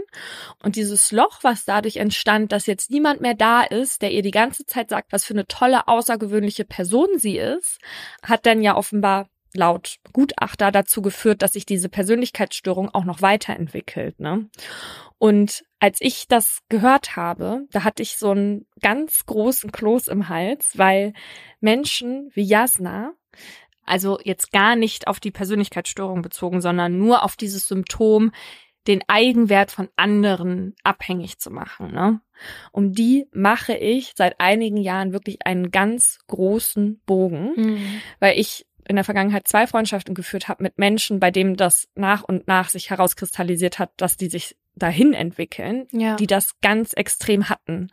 Und vor allem natürlich in Verbindung mit einem Partner. Also ich meine, man kennt das, ne, dass man sich manchmal schlecht fühlt, wenn es in der Beziehung nicht so läuft oder man Zurückweisung erfährt, ne? Ja. Aber das meine ich nicht. Also diese beiden Personen, die waren wie ein Fähnchen im Wind. Das ganze Leben drehte sich immer darum, wie nehmen mich die anderen wahr, mhm. wie behandeln die mich und wie viel Aufmerksamkeit kriege ich von denen. Und die eine Freundin, die war beispielsweise halt ganz doll auf ihren Partner fixiert, der war aber ein totales Arschloch. Und die sagte selber mal zu mir, wenn er nett zu mir ist, dann stolziere ich durch die Gegend, als wäre ich eine Göttin. Dann kann mir niemand irgendwas. Mhm. Und wenn er mich schlecht behandelt, dann gibt es niemanden auf der Welt, der mehr leidet als ich. Also die ist dann auch in dieser Phase der Zurückweisung immer so doll in diese Opferrolle reingegangen, auch so, als könnte sie das selbst nicht ändern. Mhm. Ne? Und das kann sie natürlich. Also du kannst ja entweder durch Psychotherapie oder ganz viel Beschäftigung und Auseinandersetzung mit dir selbst, kannst du ja daran arbeiten, dass du deinen Selbstwert selbstbestimmt und das halt nicht über andere funktioniert. Ja. Oder du kannst dich vielleicht auch am besten beides trennen und beendest diese Beziehung, ja. Ja weil das ja auch total belastend für die Person selber natürlich ist, aber auch für dein Umfeld, weil in diesem Fall der Freundin führte das dazu, dass die total unzuverlässig war, konnte es nicht mehr mit der zusammenarbeiten, weil ihre Stimmung ja ständig von dem Partner abhing. Ja. Das finde ich ganz schwierig und ja, genau wie du sagst, es ist auch für die Betroffenen ja total anstrengend. Also es muss richtig furchtbar sein, aber wenn du das merkst und das solltest du nach einer gewissen Zeit ja schon merken, dass du anders reagierst als andere und dass du dir dann vielleicht auch wirklich Hilfe holen solltest. Also das bezieht sich jetzt auf Menschen, wie du sie beschrieben hast, und nicht auf solche, die eine histrionische Persönlichkeitsstörung haben, weil die haben oft nicht das Bewusstsein, dass mit ihnen irgendwas anders ist oder so. Und wenn die dann doch mal zu einem Psychologen oder zu einer Psychologin gehen, dann ist das auch oft wegen anderer Sachen, also wegen Sachen, die dann quasi dank der histrionischen Persönlichkeitsstörung entstanden sind, wie jetzt zum Beispiel Beziehungsprobleme oder sowas. Also ich nehme auch mal an, dass Jasna aus deinem Fall nicht mal in Therapie war oder sich Hilfe geholt hat, oder? Also ähm, davon steht nichts im Urteil, aber ich gehe mal stark davon aus, dadurch, dass sich die histrionische Persönlichkeitsstörung ja erst wirklich verfestigt hat, nachdem sie in Deutschland war, mhm. dass sie auch so lange damit ja jetzt gar nicht so zu tun hatte, dass es sie wirklich so belastet hat wie in der Zeit in Deutschland. Weil vorher wurde das, was sie durch diese Persönlichkeitsstörung gebraucht hat, ja auch mehr bedient. Mhm. Ja. Um mal diese histrionische Persönlichkeitsstörung zu definieren und zu erklären, was das eigentlich ist. Also viele beschreiben Menschen mit dieser Störung als Drama, Queens oder halt Kings. Man sagt Betroffene nach, dass sie immer im Mittelpunkt stehen müssen und um das zu erreichen, bauschen sie Dinge dramatisch auf oder reagieren übertrieben emotional. Alles, was ich jetzt sage, trifft natürlich nicht immer auf alle Personen zu, ne? aber das ist sozusagen das Störungsbild. Und das waren auch die Sachen, die man bei Jasna erkennen konnte. Also sie wollte unbedingt positiv auffallen und gesehen werden und das ja dann um jeden Preis. Und zum Störungsbild gehört auch, dass Betroffene maßlos übertreiben. Also aus einem abgebrochenen Fingernagel kann dann auch ein schlimmer Unfall werden. Oder die Situation gab es bei Jasna. Ivo, also ihr Mann, wollte nämlich eigentlich lieber einen Jungen als Kind. Mhm. Und nun hat sie ja ein Mädchen bekommen. Und nachdem Jasna Simona geboren hatte, hatte Ivo einmal Milan, also seinen Neffen, auf den Schoß genommen.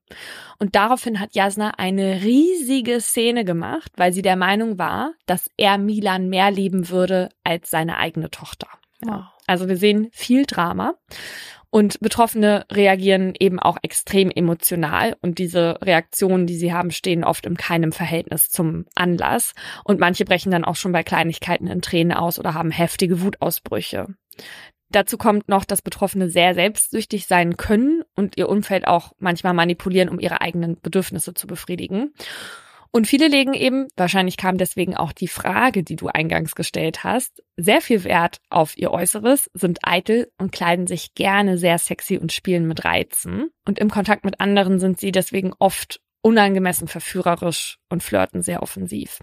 Und Menschen mit der Persönlichkeitsstörung haben häufig ein Verlangen nach außergewöhnlichen und aufregenden Erlebnissen. Um sie herum muss immer was los sein, sonst wird's ihnen schnell langweilig. Ja, und da muss ich direkt an Corbinian denken an äh, den Mann, dessen Namen du noch nie gehört hast, aus, aus der letzten Folge. Das war ja der Feuerwehrmann, der absichtlich Brände gelegt hat und sich dann als Held inszeniert hat. Und der hatte eben auch histrionische Persönlichkeitszüge. Also da war das jetzt noch nicht als Persönlichkeitsstörung ausgeprägt, aber mm. das hat man eben auch daran erkannt, dass es ihm so wichtig war, Aufmerksamkeit, Anerkennung und Lob zu bekommen. Also der hat ja dann sogar Brände in der Nähe seines Vaters gelegt, damit er dort eben als Held auftauchen kann, den Brand löschen kann und dann dem Vater davon erzählen kann, damit der eben sagt, toll, Junge, das hast du super gemacht. Ja, und der hat das ja eben auch so weit gebracht, dass er durch die Brände ja sogar mehrere Familien in Gefahr brachte. Ja. Ne? Also so wichtig war ihm das. Ja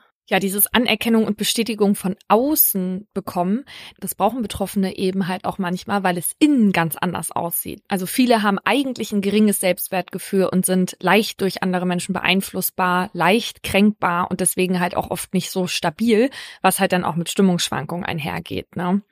Und deswegen wurden Betroffene früher oft als hysterisch abgestempelt. Vorläufer der histrionischen Persönlichkeitsstörung ist nämlich die sogenannte Hysterie. Und wer war davon betroffen? Natürlich fast ausschließlich Frauen. Ist klar. Die Hysterie war schon in der Antike nämlich als die Frauenkrankheit bekannt. Und jetzt mal ganz unter uns gesprochen, diente natürlich vor allem zur Kontrolle des weiblichen Geschlechts. Klar. Sie wurde nämlich vor allem Frauen diagnostiziert, die laut waren, schlechte Laune hatten oder sich nicht fügen wollten. Freud nannte sie auch die Krankheit des Gegenwillens. Hysterie kommt vom altgriechischen Hystera, was Gebärmutter heißt. Und bis Mitte des 17. Jahrhunderts dachte man auch noch, Frauen würden sich seltsam verhalten, weil die Gebärmutter unkontrolliert im Körper herumwandern würde und sich dann im Gehirn festbeißen würde. Und die Ärzte damals nahmen an, man könne diese Wanderung nur aufhalten durch eine Schwangerschaft, weshalb auch besonders häufig unverheiratete und kinderlose Frauen damit diagnostiziert wurden. Und tut mir leid, ich muss es jetzt nochmal so sagen, aber wir sehen hier, dass die Kontrolle und Regulierung des Körpers der Frau, vor allem in Bezug auf Reproduktion, eine ganz lange Tradition hat, ja, und noch bis heute anhält. Ja. Weil es einfach jahrelang gang und gäbe war, dass Frauen, die keine Kinder hatten, für verrückt erklärt und eingewiesen wurden.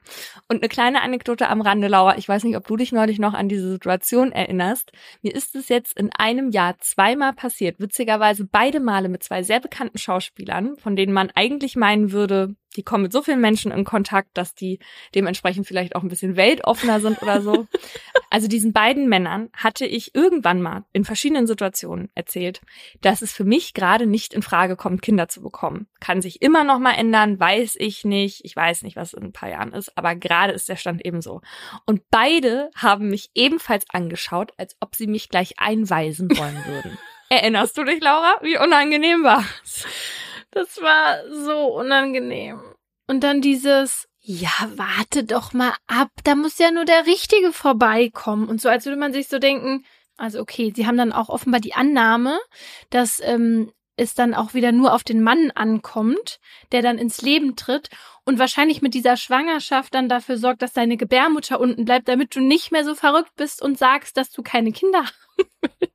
Nee, genau, es ist nämlich auch genau das, also meine Entscheidung in Frage zu stellen, weil ich das jetzt ja noch nicht genau wissen könne, weil nur mit dem richtigen Mann, den ich ja vielleicht auch schon habe, wäre ich dann in der Lage, darüber eine Aussage zu treffen, aber noch nicht jetzt.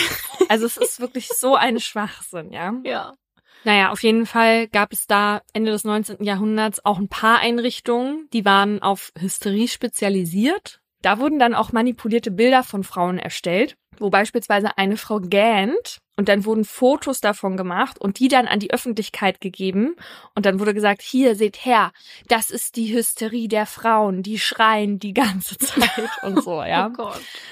Und dann gab es noch andere Ideen, Frauen von der Hysterie zu heilen, abgesehen davon, sie in Nervenheilanstalten zu schicken, beispielsweise indem man die Gebärmutter oder die Klitoris entfernte. Oh Genitalverstümmelung also. Und im 19. Jahrhundert versuchte man dann aus diesem Gedanken heraus, mit den Frauen Sex zu haben, sie zu verheiraten oder mit Massagen im Genitalbereich zu stimulieren, um die Symptome eben zu mildern, ja? Nee, ich stelle mir es dann jetzt auch schon wieder so missbräuchlich vor. Ich meine, wir haben jetzt darüber gelacht, weil das alles sich so wirr anhört, aber wenn ich mir vorstelle, diese Frauen, denen ging es aus irgendwelchen Gründen schlecht. Dann haben sie jemanden aufgesucht, der ihnen helfen soll und dann passiert sowas, ja, dass man, dass da dann vielleicht ein Mann, ein Arzt sitzt, der da, was weiß ich, mit der Frau dann anstellt, um ihr zu helfen, weißt du? Zu helfen, in Anführungsstrichen, Ja. um sich zu helfen. Ja, genau. Jetzt muss man aber auch mal dazu sagen, dass die Frauen oft selbst ja gar kein Leid bei sich erkannten, sondern dass es vor allem Männer waren, die meinten, mit den Frauen würde was nicht stimmen und sie müssten therapiert werden. Und jetzt halte ich fest, was sie mit Witwen gemacht haben.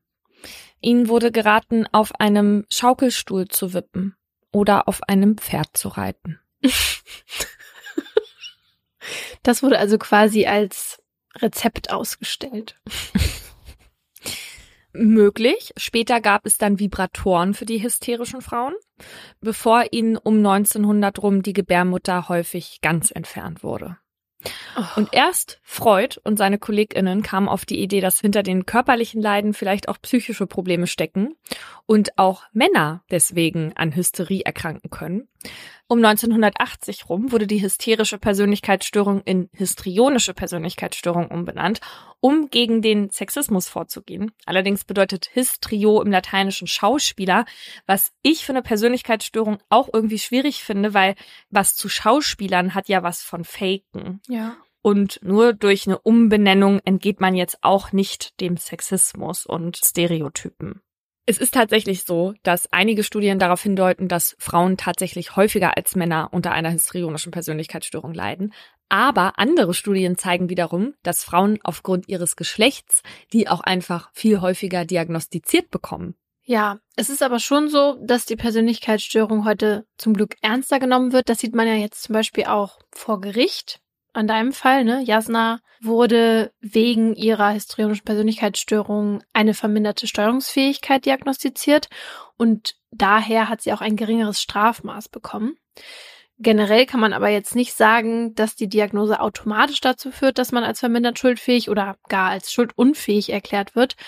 Aber wenn die Symptome von so einer Störung die TäterInnen extrem belasten, beziehungsweise ihr Verhalten so stark beeinflussen, als vergleichbar mit den Folgen einer krankhaften seelischen Störung wie jetzt Schizophrenie oder Alzheimer, dann kann das Gericht schon von einer verminderten Schuldfähigkeit oder eben einer Schuldunfähigkeit ausgehen, weil das Leben davon dann schon sehr, sehr stark beeinflusst ist.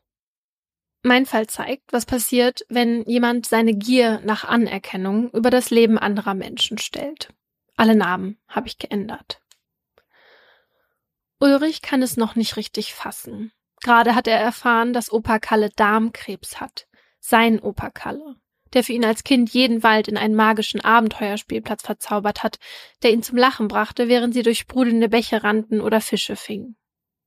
Sofort macht sich Ulrich Sorgen. Auch wenn er mittlerweile über 100 Kilometer von seinen Großeltern entfernt wohnt, 33 Jahre alt ist und kurz davor steht, seine eigene Familie zu gründen, hat er immer noch eine enge Bindung zu ihnen. Und jetzt heißt es, dass Kalle schon bald operiert werden soll. Ein Teil seines Darms muss entfernt werden. Nicht gerade ein kleiner medizinischer Eingriff. Das Einzige, was Ulrich gerade ein bisschen beruhigt, ist, dass sein Opa in dem Klinikum behandelt werden soll, in dem Tante Gabi arbeitet. Sie wird ein Auge auf ihn haben. Doch dass dieser Schutzengel für Kalle nicht genug ist, muss Ulrich bald schmerzlich erfahren. Am 4. September 2003 ist es soweit. Opa Kalle kommt ins Klinikum. Den denkmalgeschützten Backsteinkoloss am Rande der norddeutschen Kleinstadt kennt die ganze Familie gut. Nicht nur, weil Tante Gabi dort arbeitet, sondern weil alle Familienmitglieder hier geboren wurden. Kalles OP läuft an diesem Tag an sich gut, aber sie kostet den 78-jährigen Kraft. Weil er viel Blut verliert und seine Nieren versagen, muss er sogar für ein paar Tage auf die Intensivstation, was Ulrich weiter beunruhigt. Tante Gabi, die ihn auf dem Laufenden hält, verspricht, Kalle nicht von der Seite zu weichen, und zwei Wochen später geht es dem Opa dann zum Glück auch schon wieder besser. Jetzt warten Ulrich und die anderen nur noch auf den Anruf, dass sie ihn wieder abholen können. Und nach ein paar Tagen ertönt dann auch das Klingeln von Ulrichs Telefon. Allerdings ist die Nachricht eine andere als erwartet. Es habe ein, Zitat, akutes Ereignis gegeben, heißt es aus der Klinik. Opa Kalle sei jetzt auf einmal wieder viel schlechter gegangen, sein Blutdruck sei in den Keller geschossen und sein Herz habe ausgesetzt. Mit Medikamenten habe man ihn nun stabilisiert. Uris Familie fährt sofort ins Krankenhaus. Dort finden sie einen sehr aufgeregten Kalle vor. Von dem Pflegepersonal erfahren sie, dass der 78-Jährige versucht hat, sich die Schläuche aus dem Körper zu ziehen, aufzustehen und die Klinik auf eigene Faust zu verlassen. Kalle hat massive Angst. Das ist allen Anwesenden sofort klar. Was in ihm vorgeht, kann er aber nicht artikulieren. Dafür geht es ihm noch zu schlecht. Die Familie versucht den Großvater zu beruhigen und fährt anschließend mit ungutem Gefühl wieder nach Hause. Zwei Tage später erreicht Ulrich dann die Nachricht, vor der er sich am meisten gefürchtet hat. Opa Kalle ist tot. Plötzlicher Herzstillstand heißt es. Wieder das Herz? Wie kann das sein? Sein Opa hatte vorher noch nie Herzprobleme gehabt. Im Gegenteil, er war noch total fit für sein Alter, hat auf seine Gesundheit geachtet, nicht geraucht, nicht getrunken und sich viel bewegt. Ulrich denkt an Kalles Zustand vor zwei Tagen, an seinen ängstlichen und aufgeregten Opa. Und je länger er über das alles nachdenkt, desto mehr reift ein Gedanke in seinem Kopf. Irgendwas muss schiefgelaufen sein bei der OP. Irgendwer hat einen Behandlungsfehler begangen, da ist sich Ulrich sicher. Auf diesen Verdacht hin checkt Tante Gabi Kalles Krankenakte und seine Medikamentenliste. Aber etwas Ungewöhnliches kann sie darin nicht entdecken. Doch Ulrich kann den Argwohn einfach nicht ablegen. Selbst bei der Beerdigung seines Opas schwingt das Misstrauen gegenüber der Klinik mit. Die Klinik, die nur fünf Gehminuten von dem Friedhof entfernt liegt, auf dem sich jetzt die ganze Familie versammelt hat. Jetzt, wo Ulrich hier ist, kann er durch die Blätter der Bäume hindurch sogar die rotbraunen Backsteine des Krankenhauses erkennen. Und es ist nicht nur dieses Gefühl, sondern auch der Anblick seiner trauernden und verzweifelten Oma Renate, der den 33-Jährigen nicht mehr in Ruhe lässt. Also verspricht er Renate am Grab ihres toten Mannes herauszufinden, warum Kalle zu früh von ihr gehen musste und dass die Person, die dafür verantwortlich ist, zur Rechenschaft gezogen wird. Knapp zwei Jahre später, fünf Gehminuten von Kalles Grab entfernt, tritt eine Krankenschwester in das Zimmer ihres Patienten Friedrich. Der 63-Jährige hat Lungenkrebs und liegt seit über zwei Wochen im künstlichen Koma. Sie zögert kurz, denn an Friedrichs Bett steht ein Kollege, der hier gar nicht zuständig ist. Da fällt der Blick der Krankenschwester auf den Überwachungsmonitor. Friedrichs Blutdruck, den sie erst vor ungefähr einer Stunde kontrolliert hat, ist dramatisch gesunken. Um zu überprüfen, ob Friedrich auch seine Medikamente bekommt, checkt sie die automatische Pumpe. Doch die steht auf Null, ist also praktisch aus. Warum die Medikamentenpumpe auf Null stehe, fragt sie den Kollegen, der immer noch untätig neben Friedrichs Bett steht. Ich habe nichts gemacht, entgegnet der junge Mann nur. Alarmiert stellt die Pflegerin die Pumpe wieder an und spritzt Friedrich ein Medikament gegen den absinkenden Blutdruck. Das wirkt, und so dauert es nicht lange, da erholt sich ihr Patient. Doch die Krankenschwester ist misstrauisch. Schließlich hatte sie alles kurz zuvor überprüft. Sie will wissen, woran es gelegen haben könnte, dass es Friedrich innerhalb von nur einer Stunde so viel schlechter ging. Also nimmt sie ihm Blut ab und überprüft zusätzlich die Stationsapotheke. Weil sie selbst erst vor zwei Stunden die Medikamentenfächer aufgefüllt hat, weiß sie genau, welche Packungen vorrätig sein sollten. Doch als sie jetzt einen Blick in das Fach wirft, sieht sie, dass von sieben Packungen Gilorhythmal nur noch sechs übrig sind. Eine Packung mit fünf Ampullen fehlt. Gilorhythmal ist ein Medikament gegen Herzrhythmusstörungen, mit dem momentan niemand der Patientinnen auf der Intensivstation behandelt wird und das falsch eingesetzt zum Herzstillstand führen kann. Ein Verdacht beschleicht sie. Ein Verdacht, der sich erhärtet, als eine Viertelstunde später vier leere Ampullen Gilorhythmal in einem Mülleimer auf der Station gefunden werden. Als Friedrich einen Tag später verstirbt und seine Blutprobe positiv auf Gilorhythmal getestet zurückkommt, gerät der Mann ins Visier, der einen Tag vor Friedrichs Tod an seinem Bett stand und erklärte, er habe nichts gemacht. Ein Krankenpfleger, der einem Patienten ein nicht verordnetes Medikament spritzt und ihn damit möglicherweise tötet. Das ist ein Gerücht, das im Klinikum natürlich schnell die Runde macht. Und so dauert es auch nicht lang, bis Gabi davon hört und Ulrich und seine Familie informiert. Was Ulrich über seine Tante noch erfährt, ist, dass sie die Dienstpläne des besagten Pflegers gecheckt hat und er auch in der Nacht im Einsatz war, als Opa Kalle starb. Ist das vielleicht der Schlüssel zum Rätsel? Ulrich fackelt nicht lange und meldet sich mit seiner Familie bei der Polizei. Ausführlich berichtet er den Beamtinnen von seinem Verdacht, dass der Pfleger auch seinem Opa ganz bewusst falsche Medikamente gegeben oder ihn sogar getötet haben könnte. Doch obwohl die Polizei schon gegen den Pfleger namens Jens ermittelt, weigert sich die Staatsanwaltschaft, die Ermittlungen auf den Fall von Ulrichs Opa zu erweitern. Begründung unter anderem, die Exhumierung sei zu teuer. Ulrich glaubt, er hört nicht richtig. Immer wieder ruft er bei der Polizei an und fragt nach neuen Entwicklungen. Doch weil sich die Staatsanwaltschaft weiter querstellt, sind den Beamtinnen die Hände gebunden. Und so landet schließlich nur der Fall von Friedrich vor Gericht. Ulrich muss durch die Presse erfahren, dass der Pfleger Jens wegen versuchten Mordes und gefährlicher Körperverletzung zu siebeneinhalb Jahren Haft verurteilt wird. Versuchter Mord deshalb, weil die Obduktion von Friedrichs Leiche gezeigt hat, dass er nicht an dem Gilorhythmal, sondern letztlich an einer Lungenentzündung gestorben ist. Trotzdem war sich das Gericht sicher, als Jens dem Patienten vier Ampullen Gilorhythmal verabreichte und die Medikamentenpumpe ausstellte, nahm er Friedrichs Tod billigend in Kauf. Auch wenn der Pfleger jetzt jahrelang hinter dicken Gefängnismauern sitzen wird, reicht Ulrich das nicht. Er möchte, dass der Fall seines Opas aufgeklärt wird. Das hatte er Oma Renate und ihm am Grab versprochen. Und Ulrich ist sich sicher, dass Jens auch bei Kalle die Finger im Spiel hatte. Also macht er weiter Druck auf die Behörden. Vergeblich. Erst nachdem eine weitere Angehörige Anzeige erstattet, weil sie vermutet, dass Jens ihre Mutter getötet haben könnte, erhält Ulrich im September 2009 den Anruf, auf den er jetzt seit über vier Jahren wartet. Nun soll doch ermittelt werden und Opa Kalles Leiche exhumiert. Die Nachricht kommt für ihn aus dem Nichts, und auch wenn er sich freut, dass endlich Bewegung in den Fall kommt, bereitet ihm die Tatsache, dass seinem Großvater nicht einmal die letzte Ruhe bleibt, Bauchschmerzen. Am Tag der geplanten Exhumierung verlässt Ulrich mit seiner Familie die Stadt. Sie entscheiden sich ganz bewusst, diesen Tag zu ignorieren. Zu groß ist der Schmerz. Es dauert dann noch eine ganze Weile, doch im Juli 2011 hat Ulrich es dann schwarz auf weiß. In Kalles Leiche wurde ebenfalls Gelorhythmal nachgewiesen. Damit ist endlich bestätigt, was Ulrich schon seit dem Anruf von Tante Gabi im Sommer 2003 geahnt hat. Der Tod von Opa Kalle war nicht natürlich.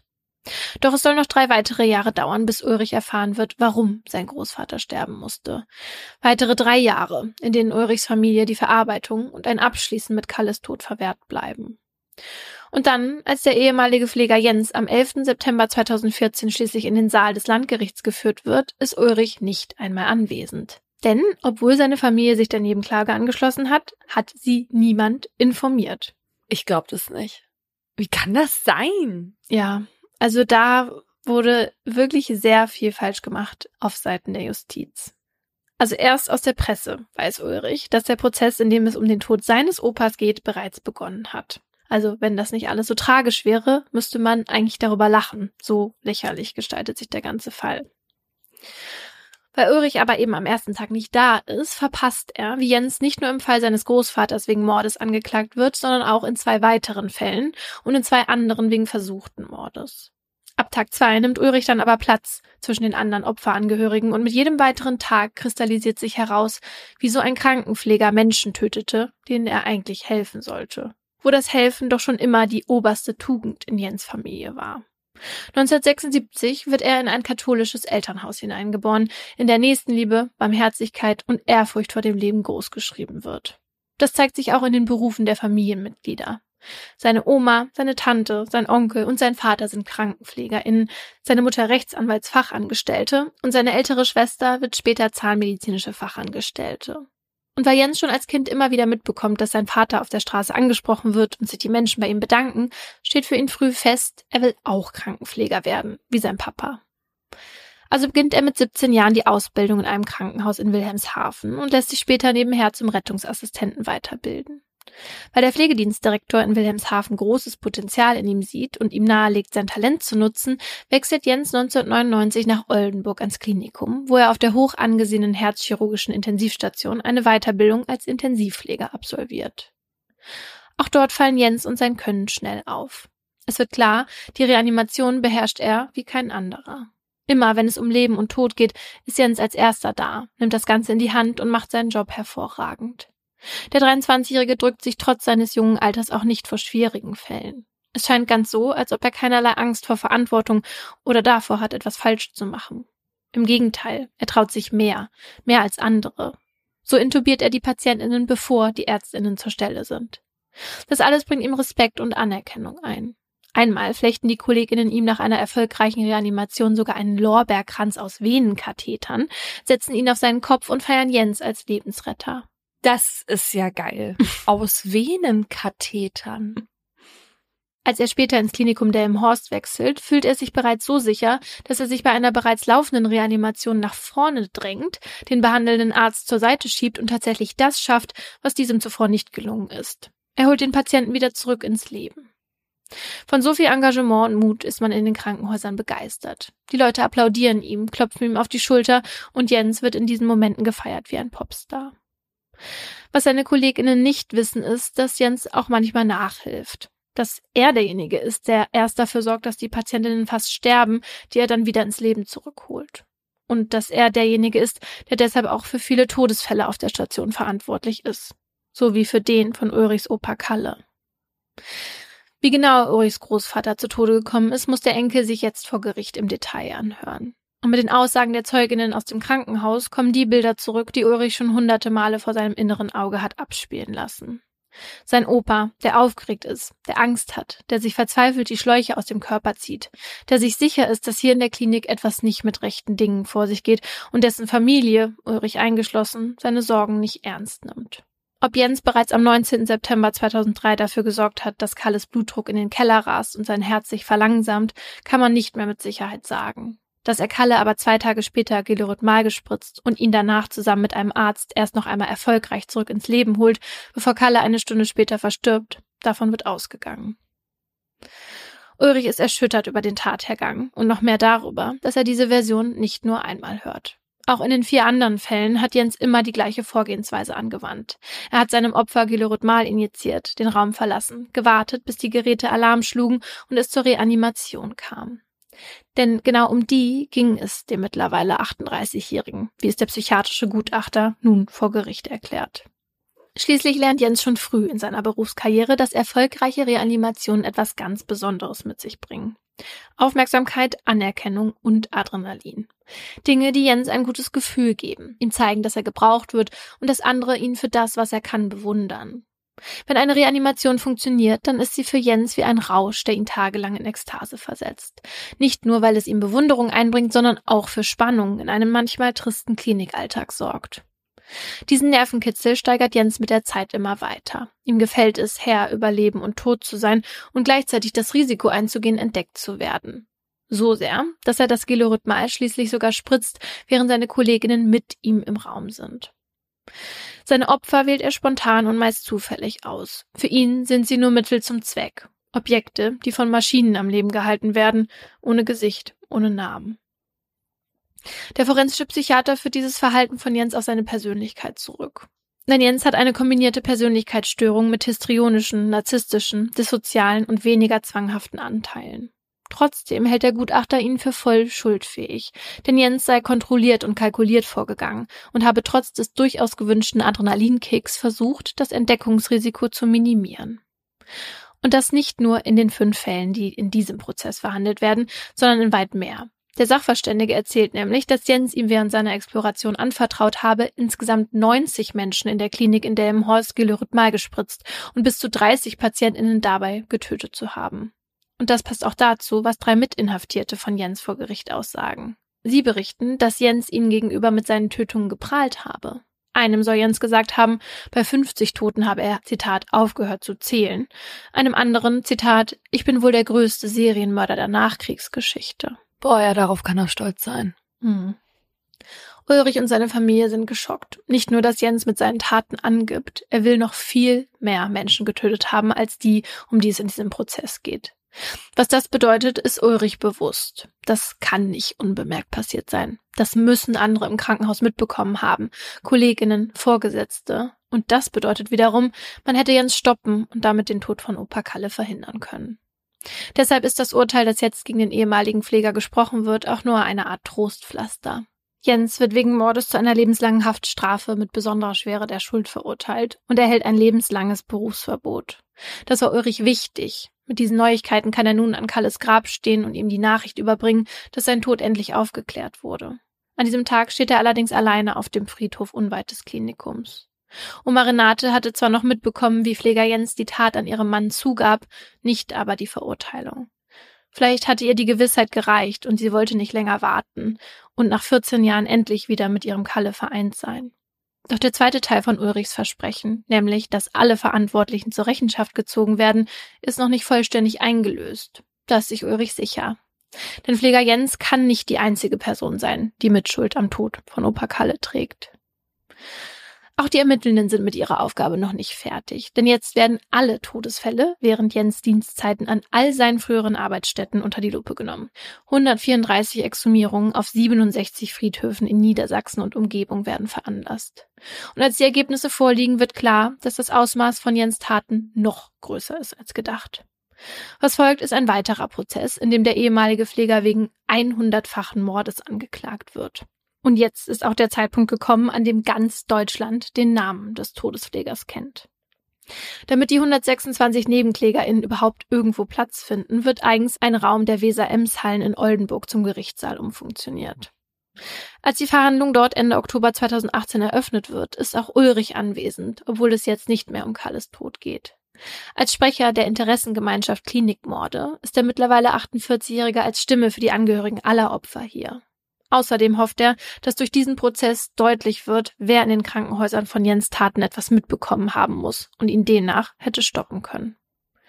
Und tatsächlich kommt einiges ans Licht. Kolleginnen von ihm und ärztliches Fachpersonal erzählen von einem Jens, der schon damals nicht nur als Lebensretter, sondern auch als Pechvogel bekannt war.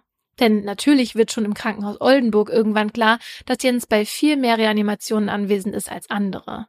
Und dass besonders viele Reanimationen zwangsläufig auch besonders viele Todesfälle bedeuten. Schließlich verläuft die Reanimation nicht immer erfolgreich. Und so kommt es vor, dass Jens auch mal im Spaß mit den Worten Ach herrje, der Todesjens hat wieder Dienst auf Station begrüßt wird. Doch nachdem es an einem Wochenende im September 2001, an dem Jens drei Nachtschichten am Stück schiebt, zu mehr als 20 Reanimationen kommt und drei Patientinnen sterben, ist man im Klinikum Oldenburg nicht mehr zum Scherzen aufgelegt. Wie bitte? Also, dass die da nicht sofort die Polizei rufen. Ja. Ja, ja, es wird, es wird nur noch schlimmer.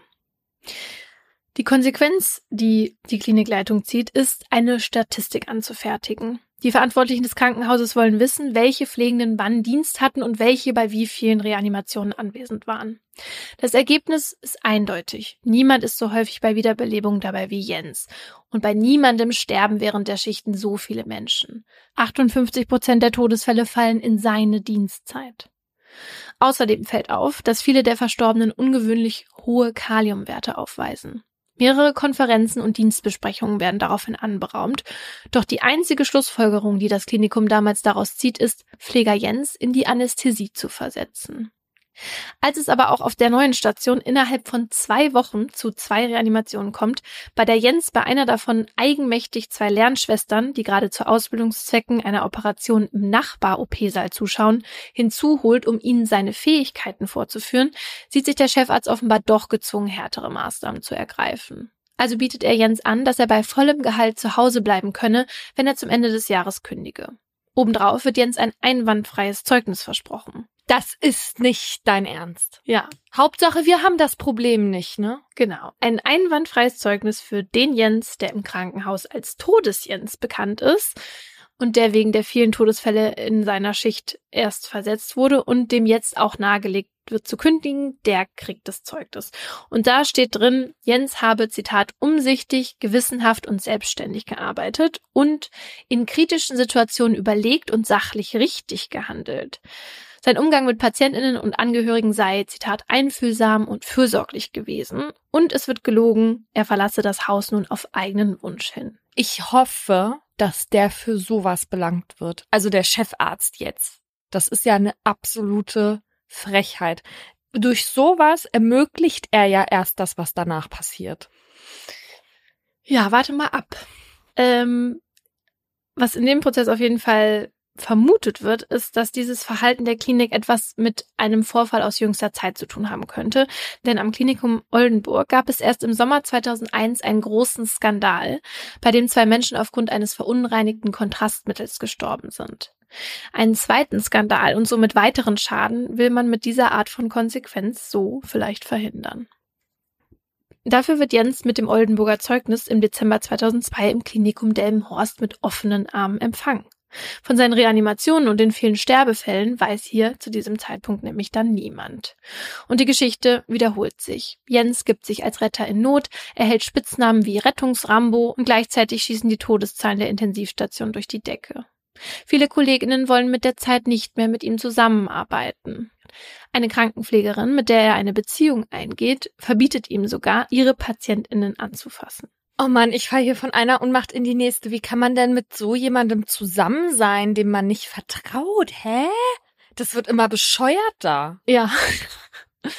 Manche gehen auch zu den Vorgesetzten und äußern den Verdacht, dass irgendwas nicht stimmen könnte.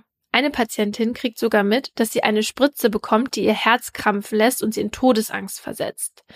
Daraufhin kommt sogar die Polizei in die Klinik und anhand einer Missbildung seines rechten Ohrs identifiziert die Patientin Jens als den Pfleger, der ihr die Spritze gegeben hat.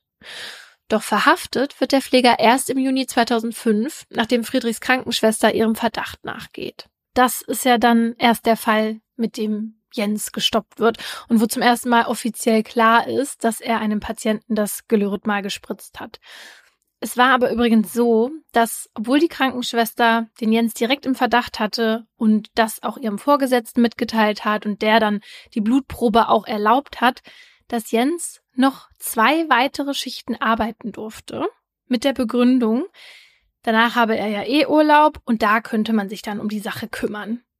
Und in seiner letzten Schicht tötete er dann eine 67 Jahre alte Frau. Das ist doch nicht deren fucking Ernst. Ich bin richtig wütend. Ja, und erst nach dieser Sache mit Friedrich lässt dann auch der Oberarzt der Intensivstation von Delmhorst eine Statistik anfertigen.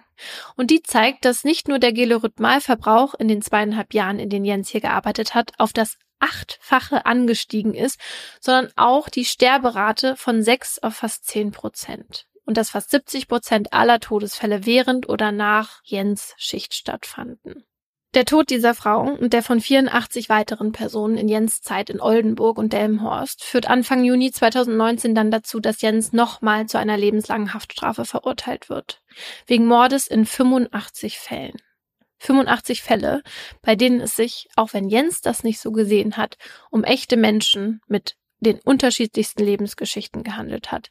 Menschen, die zwischen 34 und 96 Jahre alt waren, die sich dem jeweiligen Krankenhaus und explizit Jens als Pfleger anvertraut haben und die um ihr Leben betrogen wurden.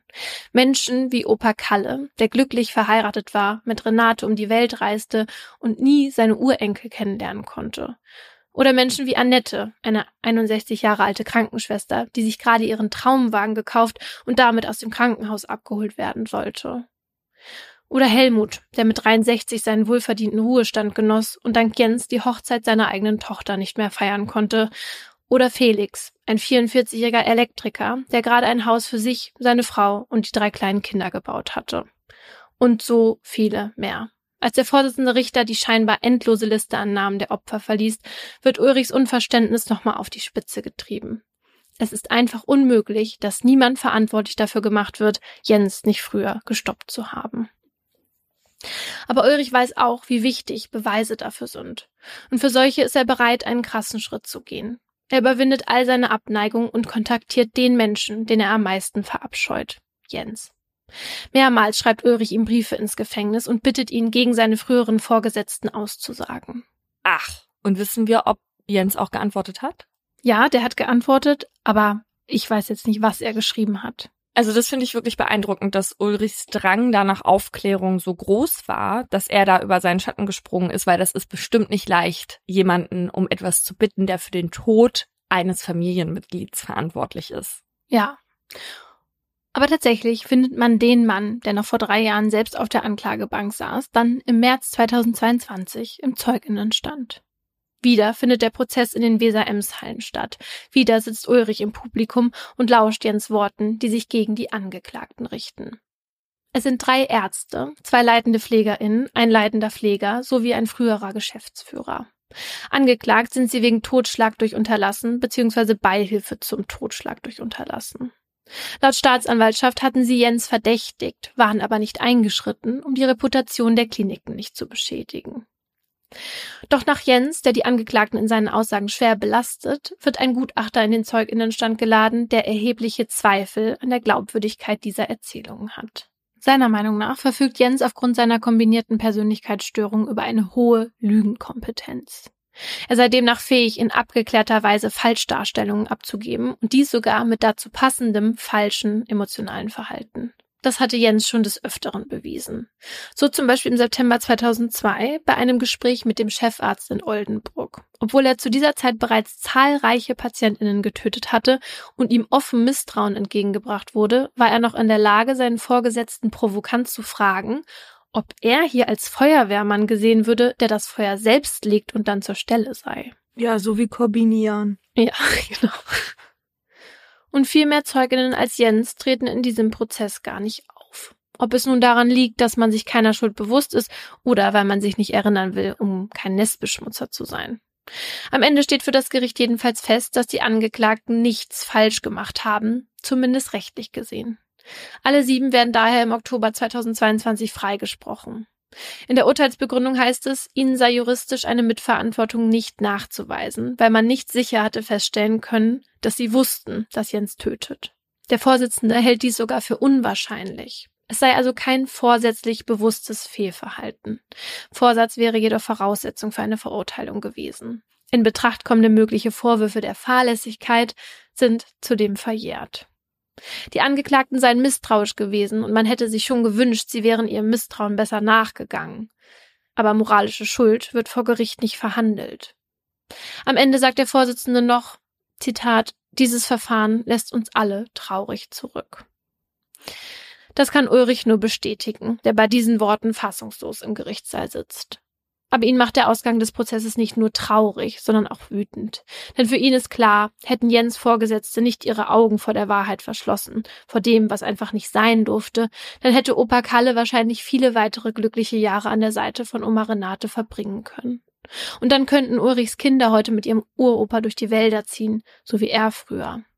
Dann hätte Ulrich auch nie versprechen müssen, dass Kalles Tod aufgeklärt wird und alle zur Rechenschaft gezogen werden. Ein Versprechen, das er nur zum Teil einlösen konnte. Also weißt du, mich erfüllt das wirklich mit Angst, dass sowas über einen so langen Zeitraum möglich ist. Von wann bis wann hat er das gemacht? Also, die gehen davon aus, dass der erste Mord 2002 passiert ist und der letzte 2005. Ach so, dazu ist noch vielleicht zu sagen, dass die Polizei von noch viel mehr Todesfällen ausgeht. Aber weil eben ganz viele Menschen nach ihrem Tod verbrannt wurden, konnte man dann auch nicht mehr zum Beispiel das Gelorutmal nachweisen in den Körpern. Von daher, ja. Ja, und guck mal, wir haben hier einmal den Fall von dem Bottropper Apotheker, der die Krebsmedikamente gepanscht hat, erzählt. Und wir kriegen noch heute ja. Nachrichten davon, ob wir nicht wissen, welche Apotheken damit beliefert wurden, in welche Chemotherapien die Mittel geflossen sind, weil es Menschen gibt, die das nicht mehr nachvollziehen können, warum ihre Liebsten gestorben sind. Und es wird über diesen Zeitraum einfach so viele Menschen gegeben haben, die den Pfleger Jens, wie du ihn jetzt hier genannt hast, ja, obwohl wir natürlich alle wissen, wie er heißt, ihn aber in diesem Fall trotzdem umbenannt haben, weil Jens das offenbar gefällt, wenn sein Name verbreitet wird, ne? Ja, zumindest hat sich das so angehört, als er mit seinen Mitinsassen gesprochen hat und über die Tat geprahlt hat und meinte, ja, er sei ja der größte Serienmörder der Nachkriegsgeschichte, was natürlich auch wieder sehr zu seiner histrionischen Persönlichkeit passt. Genau, und das wollen wir nicht bedienen. Liebe Grüße an Kevin an dieser Stelle. Was ich das perfide an diesen Fällen finde, wir haben ja schon mal eine ganze Folge über den Tod in Weiß gemacht, ne? Ja. Dass du einfach ja dein Leben in die Hände von fremden Menschen gibst und denen vertrauen musst, ne? Ja. Und du bist einfach in dem Moment in so einer vulnerablen Position und dann gibt es, ich meine, ganz wenige Menschen, ne, aber die das ausnutzen und die dadurch ja auch das Vertrauen in das Gesundheitssystem so massiv schädigen. Weißt du, in diesem Krankenhaus wird es Menschen ja gegeben haben, die da jeden Tag sich den Arsch aufgerissen haben, damit es Menschen gut geht, damit ja. sie genesen, damit sie nicht sterben. Und dann kommt ein so ein Mann und legt damit so einen bösen Schatten auf die ganze Arbeit von diesen Leuten im Krankenhaus, schädigt den Ruf des Krankenhauses. Und jetzt passiert auch noch dieser Mist, dass das offenbar zumindest so war die Anschuldigung, versucht wurde von manchen Leuten zu vertuschen. Und das muss man ja nun tatsächlich ja. sagen. Wenn vorher aufgefallen ist, dass er auffällig war, dass die den nicht mehr bei sich haben wollten und dann aber so ein Zeugnis ausgestellt wird, da trägt man einfach eine Mitverantwortung.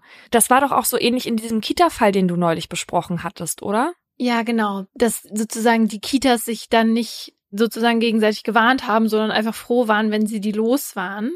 Also die Betreuerin, die ja offenbar für den Atemstillstand von mehreren Kita-Kindern verantwortlich war.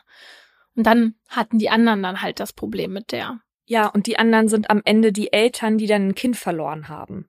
Deswegen. Ja. Oder halt im Fall von diesem Jens noch etliche andere Angehörige. Ja, Jens wurde ja nun eine kombinierte Persönlichkeitsstörung mit narzisstischen, histrionischen, dissozialen und weniger zwanghaften Anteilen diagnostiziert. Also eine Störung, bei der Symptome von ganz unterschiedlichen Störungen zusammen auftreten. Und tatsächlich ist es bei der histrionischen Störung oft so, dass sie mit anderen auftritt. Vor allem mit der dissozialen, der Borderline und der narzisstischen.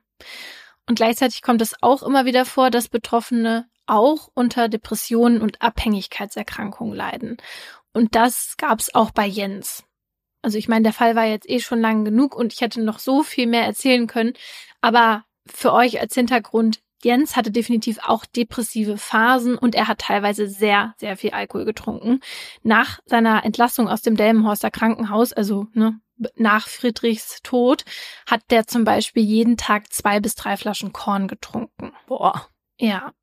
Aber er hat Alkohol nie in der Schicht getrunken, weißt du? Also, dass man da, also es ging nie darum, dass er vielleicht ähm, vermindert schuldfähig ist aufgrund von Alkohol oder so, weil das hat er nicht sozusagen bei der Arbeit gemacht. Mhm. Okay. Aber dass jetzt die histrionische und die narzisstische Persönlichkeitsstörung häufiger gemeinsam auftreten, das hat auch damit zu tun, dass sie sich teilweise ähneln. Welche Symptome sich bei diesen beiden Störungen überschneiden, hat uns Professorin Sabine Novara, die ist Fachpsychologin für Rechtspsychologie, im Interview erklärt.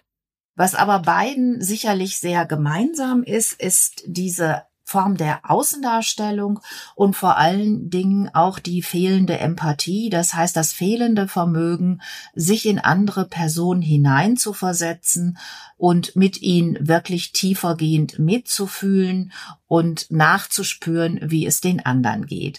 Wichtig ist ihnen jeweils, wie geht es mir selber und kann ich mich entsprechend gut darstellen. Das heißt, Betroffene beider Störungen suchen ständig nach Aufmerksamkeit, aber die machen das aus unterschiedlichen Gründen. Wir haben ja schon mal eine ganze Folge zum Thema Narzissmus gemacht. Das war die Folge 50. Und wer sich erinnert, der weiß noch, dass Menschen mit narzisstischer Störung vor allem auszeichnet, dass sie ein übertriebenes Selbstwertgefühl haben und die Ansicht, einzigartig zu sein. Und deshalb wollen die Menschen mit narzisstischer Persönlichkeitsstörung in der Regel Anerkennung aus der Aufmerksamkeit ziehen. Also es geht ihnen darum, bewundert zu werden oder sich in irgendeiner Weise erhöht zu fühlen. Und das ist der Unterschied zu den histrionischen Persönlichkeiten. Bei Menschen mit histrionischer Störung kann die Aufmerksamkeit nämlich zum Beispiel auch durch Mitleid entstehen. Also die sind da jetzt nicht so wählerisch, ähm, ob sie jetzt eben bemitleidet, bewundert oder gefürchtet werden. Hauptsache, es gibt Aufmerksamkeit. Und das kann man auch ganz gut an Jens sehen, weil ihm war es in seiner Zeit als Pfleger ja wichtig, Anerkennung für seine Fähigkeiten zu bekommen. Im Gefängnis ist er ja aber dann komplett umgeschwungen und hat sich plötzlich damit gebrüstet, der größte Serienmörder der Nachkriegszeit zu sein. Und der Typ hätte seine ganzen Taten niemals zugeben müssen. Der hatte schon lebenslange Haftstrafe auf dem Buckel und man hätte ihm wahrscheinlich auch nicht alle nachweisen können, das weiß man natürlich jetzt nicht mehr. Aber er hat es gemacht, er hat es allen erzählt und damit dann auch die größtmögliche Aufmerksamkeit bekommen. Ja, da kriegt man den Hals wieder nicht voll, ne? Ja. Nur noch mal zur Erinnerung, wir reden hier heute über die histrionische Persönlichkeitsstörung und nur weil jetzt beide TäterInnen sie hatten, heißt das natürlich nicht, dass Betroffene zu StraftäterInnen werden. Überhaupt nicht. Wir picken uns ja hier immer nur den Verbrechensteil von den Persönlichkeitsstörungen raus. Ne? Ja. Alles andere lassen wir links liegen, weil wir ein True Crime Podcast sind. In Deutschland leiden insgesamt ungefähr zwei Millionen Menschen an einer histrionischen Persönlichkeitsstörung. Wie viele davon denn jetzt straffällig werden, wird statistisch nicht erfasst.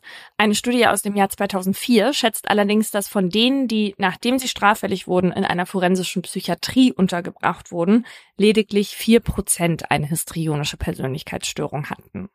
In ihrer Arbeit hat Professorin Novara schon öfter mit ganz unterschiedlichen histrionischen Persönlichkeiten gearbeitet. Davon und von einem ganz besonderen Fall hat sie uns erzählt. Eine histrionische Persönlichkeitsstörung kommt nicht nur bei bestimmten Tätergruppen vor, sondern kann alle möglichen Tätergruppen betreffen. Insofern ist es mir im Rahmen von Begutachtungen schon begegnet, dass zum Beispiel eine Mutter, die mehrere ihrer Kinder getötet hat, eindeutig histrionische Züge hatte. Sie konnte es auch nicht ertragen, dass ihr Partner sich von ihr trennen wollte und sie hatte vorher immer das Bild einer ja besonders guten Mutter, besonders patent, besonders belastungsfähigen Mutter darzustellen versucht und dieses Kartenhaus ist dann schließlich zusammengebrochen, als sie den Eindruck hatte, ihr Partner will sich trennen und das hat sie nicht ertragen und hat dann anschließend fünf ihrer Kinder getötet. Und das ist natürlich ganz furchtbar. Aber wie Paulina eben schon gesagt hat, passiert es sehr selten, dass Menschen mit histrionischer Persönlichkeitsstörung so weit gehen. Und deshalb finden wir in Gefängnissen und forensischen Psychiatrien nicht besonders viele Betroffene. Wo man sie allerdings immer mal wiederfindet, ist in der Führungsetage von Unternehmen. Eine Studie aus Großbritannien hat 2005 sowohl hochrangige männliche Manager als auch männliche Straftäter aus der forensischen Psychiatrie Fragebögen ausfüllen lassen, die Persönlichkeitsstörungen erfassen. Diese Werte haben die ForscherInnen dann verglichen und es hat sich gezeigt, die Top-Manager hatten deutlich höhere Werte, die für eine histrionische Persönlichkeitsstörung sprechen, als die Straftäter. Und das ist auch gar nicht so verwunderlich, weil wir Menschen histrionische Eigenschaften haben, also jetzt nicht diese Persönlichkeitsstörung, sondern beispielsweise einen histrionischen Persönlichkeitsstil, dann kann das eben auch Vorteile mit sich bringen. Laut Professor Dr. Rainer Sachse, Leiter des Instituts für psychologische Psychotherapie in Bochum, können solche Personen nämlich besonders gut Kontakte knüpfen, tolle Reden halten, dynamisch sein und sich selbst sehr gut darstellen. Professor Novara hat uns im Interview erzählt, dass man aufgrund dieser Eigenschaften auch bei vielen Personen in der Öffentlichkeit zumindest histrionische Züge vermutet, zum Beispiel auch bei SchauspielerInnen. Und deswegen sind wir überhaupt erst auf dieses Oberthema der Folge gekommen, denn als der Prozess Johnny Depp gegen seine Ex-Frau Amber Hart gerade im vollen Gange war, haben verschiedene psychologische GutachterInnen vor Gericht ausgesagt. Wir erinnern uns, Amber Hart hatte Johnny Depp häusliche Gewalt vorgeworfen, Depp hatte das bestritten und sie wegen Verleumdung verklagt. Dann hat sie ihn wegen Verleumdung verklagt und den Höhepunkt dieses Streits konnten wir dann 2022 alle mit ansehen, weil es Videoaufnahmen und Livestreams aus dem Gerichtssaal gab und als dann die psychologischen Gutachten besprochen wurden, da wurde ich damals hellhörig, denn Depps Verteidigung hatte eine Psychologin als Expertin eingeladen, die nach zwölf Stunden Gesprächen mit Hart aussagte, dass Hart eine Borderline und eine histrionische Persönlichkeitsstörung hätte, die sich in ihrem egozentrischem, theatralischem und manipulativem Verhalten äußern würde. Und da habe ich dann gedacht, ach naja, das ist ja interessant, weil durch die Fälle, die wir jetzt hier bisher im Podcast hatten, habe ich irgendwie gedacht, also wenn die das jetzt glaubhaft machen können, dass Hart diese Persönlichkeitsstörung hat, dann nagt das natürlich an ihrer Glaubwürdigkeit, mhm. weil man Betroffenen ja eben nachsagt, Geschichten für Aufmerksamkeit stark zu übertreiben. Ja, und Johnny Depps Sprecher bezeichnete Ambers Aussage im Zeuginnenstand später dann auch sogar als Performance ihres Lebens. Am Ende verlor Amber Hart den Prozess zum größten Teil und die Geschworenen glaubten ihr die Missbrauchsvorwürfe nicht. Ob das jetzt an dem Gutachten lag, kann man natürlich nicht sagen. Genauso wenig, ob sie tatsächlich eine histrionische Persönlichkeitsstörung hat oder nicht. Ja, und das ist nämlich das Absurde, weil diese Gutachterin, die ihr die Persönlichkeitsstörung diagnostizierte, die war von Depp beauftragt worden. Ja. Hart hatte ebenfalls eine Gutachterin beauftragt, die wiederum eine posttraumatische Belastungsstörung aufgrund der Misshandlung von Depp attestierte. Also es sind ja zwei ganz unterschiedliche Aussagen und das wundert ja jetzt aber auch nicht, wenn man selbst eine Gutachterin engagiert, bezahlt und in den Zeugenstand ruft, dann natürlich auch nur, wenn sie das sagt, was halt in die eigene Erzählung passt, ja. Und sowas kennt man ja jetzt aus Deutschland in der Regel nicht. Professorin Novara hat uns einmal zusammengefasst, wie sich das US-amerikanische Strafrechtssystem von unserem in Bezug auf die Begutachtung unterscheidet. In Deutschland ist es so, dass entweder durch ein Gericht oder durch die Staatsanwaltschaft ein Gutachten in Auftrag gegeben wird. Der Gutachter hat dann äh, vollkommen neutral und transparent und objektiv zu gutachten. Es ist in Einzelfällen auch möglich, dass zum Beispiel die Verteidigung ein Gutachten in Auftrag gibt. Der Gutachter hat dann aber dieselben Pflichten und Rechte wie der vom Gericht bestellte.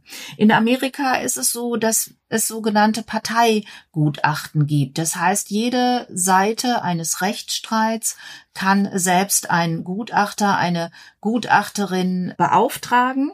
Und dementsprechend kann es dann auch sein, dass die Gutachten eine, ich will nicht sagen parteiliche, aber doch eine sehr subjektive Seite einnehmen. Und das könnte auch daran liegen, dass die Sachverständigen in den USA mit ihren Gutachten und Aussagen richtig Cash machen können. Es gibt da nämlich praktisch keine Honorarobergrenzen. Chirurginnen zum Beispiel, die Fälle von medizinischer Fahrlässigkeit begutachten, sollen im Schnitt knapp 1400 US-Dollar pro Stunde verdienen, psychiatrische Gutachterinnen knapp 600 Dollar die Stunde. Ja, und die Frage ist in diesem Fall ja auch, ob nicht eine ganz unabhängige Gutachterin, die von dem Gericht beauftragt gewesen wäre, vielleicht nicht noch zu einem ganz anderen Schluss gekommen wäre. Ne? Ja.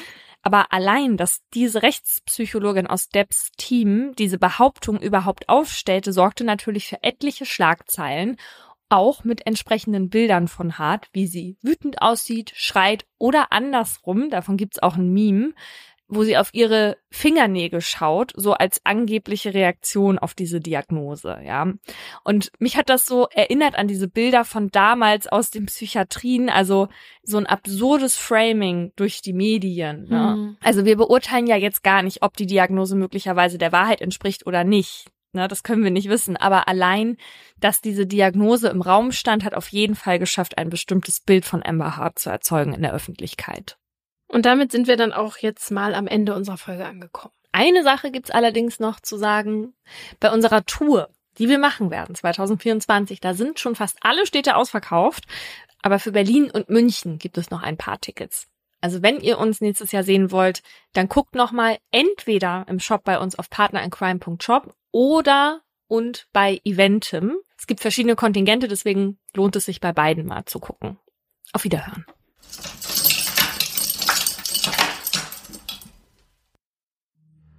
Das war ein Podcast der Partner in Crime. Hosts und Produktion Paulina Kraser und Laura Wohlers. Redaktion Vera Grün und wir. Schnitt Pauline Korb. Im folgenden Trailer für den Podcast Justitias Wille geht es um Depression und Suizid. Bitte achtet auf euch, wenn ihr reinhört. Ein Flügel der großen französischen Fenster steht offen und gewährt einen Blick in den großen Garten. Von draußen dringt warme Luft in das bescheiden eingerichtete kleine Hotelzimmer. Sie kniet auf dem Einzelbett, faltet die Hände und richtet den Blick gen Himmel. Danach setzt der Mann, der bei ihr ist, ihr die Nadel und schließt den Zugang an. Lieber Gott, nimm mich zu dir, sagt sie und öffnet das Ventil. Dann bahnt sich die tödliche Flüssigkeit ihren Weg in ihre Vene. Die beiden haben sich heute zum Sterben verabredet. Sie wollte, dass er ihr dabei hilft, sich von ihrem jahrelangen Leid zu befreien. Wenige Augenblicke später schläft sie ein.